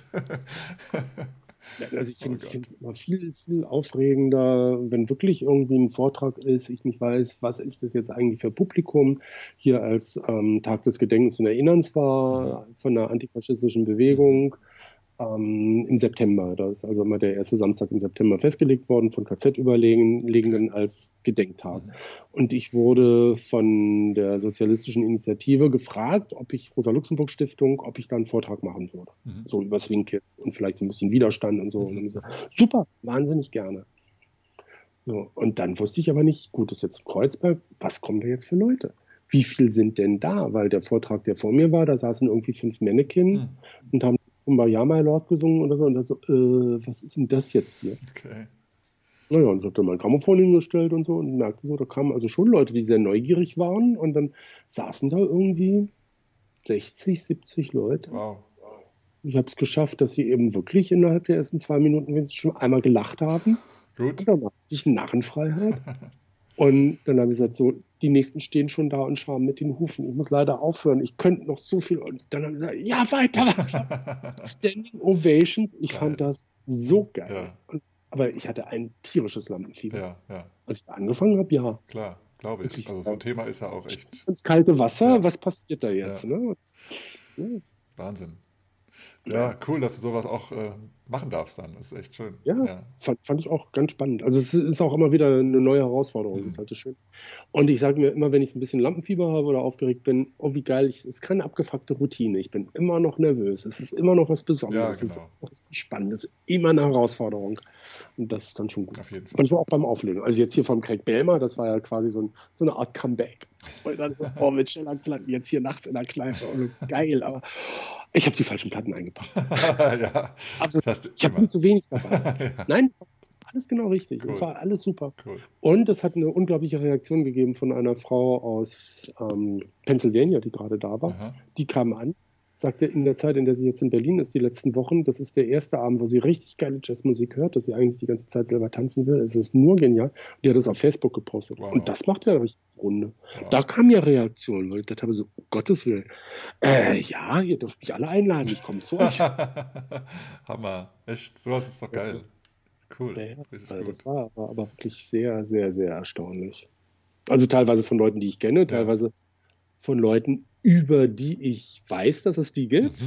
Okay. Die dann äußern, ja, wir haben da Compilations von dem gesehen, das war genial und really hot und das war okay, nett, äh, danke. Cool, cool. Ja, Richtig geil. das war schon geil. Ja. Ja, Glückwunsch. Das so die Belohnung für so einen Abend und so eine Arbeit Ja. und so eine Gedanken, die man sich macht. Das ist Ja, schon schön. ist ja schon irgendwie so ein Lebenswerk, das du mit dir mitnimmst und immer wieder vor präsentierst. Also, ja, ist schon, schon schön. Und du hast ja auch wirklich dann, dann also aus der Kindheit oder aus, aus deiner Jugend eben auch die, die Geschichten von deinen Großeltern und deinen Eltern mitgenommen, Ja. was halt da auch einfach viel, viel wert ist. Das Ja. haben wir einfach. Ja, und dann eben auch Musiker und Schauspieler und Tänzer Genau. und Ja. kennengelernt und interviewt. Und Wahnsinn. teilweise waren wir sogar dann eng befreundet bis Hm. zum Tod von den Leuten. Ja, ja, also man sieht ja auch, also wenn du dann eben auch die Ehre hast, sozusagen die, die Oldtimer sozusagen äh, mit zu begleiten, dann auch beim Rock the Swing und Ja. so weiter, das ist Ja. halt schon, ist schon eine tolle Sache. Ja, ja. ja, da freue ich mich. Da, das nächste Rockner Zwingen, da sind wir dann auch wieder in München. Ja, und cool. Da sind dann Barbara und Sugar und Chester, Chester Ah, Whitmore ja. da. Natürlich klasse. Auf jeden Fall, ja. Ja, sehr cool. Bin ich gespannt. Wieder drei Leute betüdeln, schaffen wir. Ja, cool. Das macht schon Spaß. Cool. Ja, dann nochmal vielen, vielen Dank für deine Zeit und Super. ich wünsche dir Danke erstmal eine schöne Zeit. Ja, das war jetzt das Interview mit Stefan Wute komplett äh, sozusagen oder komplettiert in dieser Episode hier, was ja erstmal so die Geschichte ähm, erzählt hat, wie Jazz entstanden ist, wie Swing-Tanzen nach Europa und nach Deutschland kam und wer da alles so involviert war und wie sich das so in den Städten Deutschlands und ja, Europas sozusagen äh, verbreitet hat. Ähm, ich hoffe, du hattest ganz, ganz viel tolle Erkenntnisse und ähm, also Stefan steckt einfach voll mit Wissen, deswegen habe ich ihm auch schon angeboten, dass wir ein weiteres Gespräch führen werden. Äh, mal sehen, wann wir das machen werden und um welches Thema es dann gehen wird. Falls du ein bestimmtes Thema mal hier in dem Podcast hören möchtest, mit Stefan Wute besprochen oder was, wo du weißt, dass Stefan ganz viel drüber weiß, dann schreib das gerne mal äh, in die Kommentare. Äh, auch wenn du einfach jetzt einen Wunsch hast, dass ich gerne mal mit Stefan spreche, wo vielleicht auch Stefan oder ich noch ein bisschen recherchieren müssen, schreib das sehr, sehr gerne auf. Dieser Podcast ist ja für dich. Deswegen, ähm, alles, was dich interessiert, interessiert auch andere swing-tanzende Menschen. Äh, und darum geht es ja hier in diesem Podcast. Von daher schreibe sehr, sehr gerne auch deine Wünsche entweder in die Kommentare oder per E-Mail direkt an mich, an mail.borisnaumann.de oder aber über den Podcast bmbdspodcast.gmail.com und dann werde ich deine E-Mails lesen können. Alles äh, Informationen wie äh, E-Mail-Adressen und so weiter findest du natürlich auch mal in den Show Notes. Also da einfach dann klicken, falls du dich jetzt irgendwie äh, nicht verschreiben möchtest oder falls ich mich irgendwie vers versprochen haben sollte und die E-Mail geht nicht durch, dann guck nochmal in die Show Notes. Da wirst du dann die richtigen Links finden. Alles klar, dann komme ich zur heutigen Bildungsfrage und die heißt, äh, weil ja auch ähm, Stefan über die Swing Kids er erzählt hat, sowohl in Berlin als auch in Hamburg. Und hier möchte ich von dir mal wissen, welcher berühmte Hollywood-Schauspieler hat denn in dem Film Swing Kids, der ja tendenziell oder theoretisch in Hamburg ähm, spielen soll, wer hat da ähm, mitgespielt, der auch noch viele, viele große, großartige ähm, Rollen gespielt hat später und der da eben Swing tanzt. Also ein Swing tanzender Schauspieler, der ein Hollywood-Schauspieler oder ein Hollywood-Star geworden ist, äh, jetzt dann auch in, im, im ja, späteren Alter, späteren Zeit. ähm, genau, wie heißt dieser Schauspieler, würde ich von dir gerne wissen. Und ähm, genau, ein kleiner Tipp, du kannst in der Timeline von mir, das heißt auf Boris Naumann Swingtanz-Coach, kannst du da auch äh, ein Video sehen, wo du ihn siehst und auch die Szene siehst, in der dort Swing getanzt wird bei Swing Kids. Falls du die richtige Antwort kennst, dann schreibe sie sehr, sehr gerne als Kommentar unter diesem Post äh, in den sozialen Medien oder schreibe mir eine E-Mail ganz inkognito. Dann hast du nämlich die Chance, einen 100-Euro-Gutschein zu gewinnen für die erste deutschsprachige Online-Swingtanzschule. Also ich drücke dir den Daumen, viel Erfolg und ja, kommentiere fleißig. Wenn es dir gefallen hat, dann teile diese Episode sehr, sehr gerne. Like den Podcast, folge dem Podcast, gib gerne auch 5-Sterne-Bewertungen auf Apple und Spotify. Das hilft dem Podcast, dass er noch mehr Reichweite äh, bringt und dass eben noch mehr Swingtanzende Menschen oder auch Leute, die auch gerade zum Swingtanzen kommen, auf diesen Podcast aufmerksam werden. Und ja, dass ich dann, dass sie dann eben auch weitere ja, interessante Gespräche rund ums Swingtanzen ähm, erfahren und nicht nur denken, ah ja, das ist so ein Tanz, den man in der Tanzschule lernt oder in der Uni oder sonst irgendwo, das ist ganz nett, sondern die wissen auch, dass es da Geschichte drum, drumherum gibt und dass äh, Swingtanzen eben nicht dieses Jahrhundert sich entwickelt hat, sondern letztes Jahrtausend sozusagen. Alles klar. Dann erstmal vielen, vielen Dank fürs Zuhören und in der nächsten Episode wird es wieder neue spannende Themen geben. Ähm, ich halte dich auf dem Laufenden. Ich habe noch gerade kein Thema, aber es wird sich mit Sicherheit noch ein Thema ergeben. Ich habe noch einige in der Pipeline, von daher freue dich drauf. Und jetzt folgt ja auch, also jetzt kommt ja der, der Dezember und da wird alles ein bisschen äh, ja, ruhiger werden. Aber ich denke, da werde ich auch ein tolles Thema finden, was äh, dann auch wieder spannend für dich sein wird. Also schalte auch das nächste Mal wieder rein. Und bis dahin sage ich und freeze. Man, look out, man. That's a killer. Oh, man, that's a killer. Let's play that again, man. Got to do it.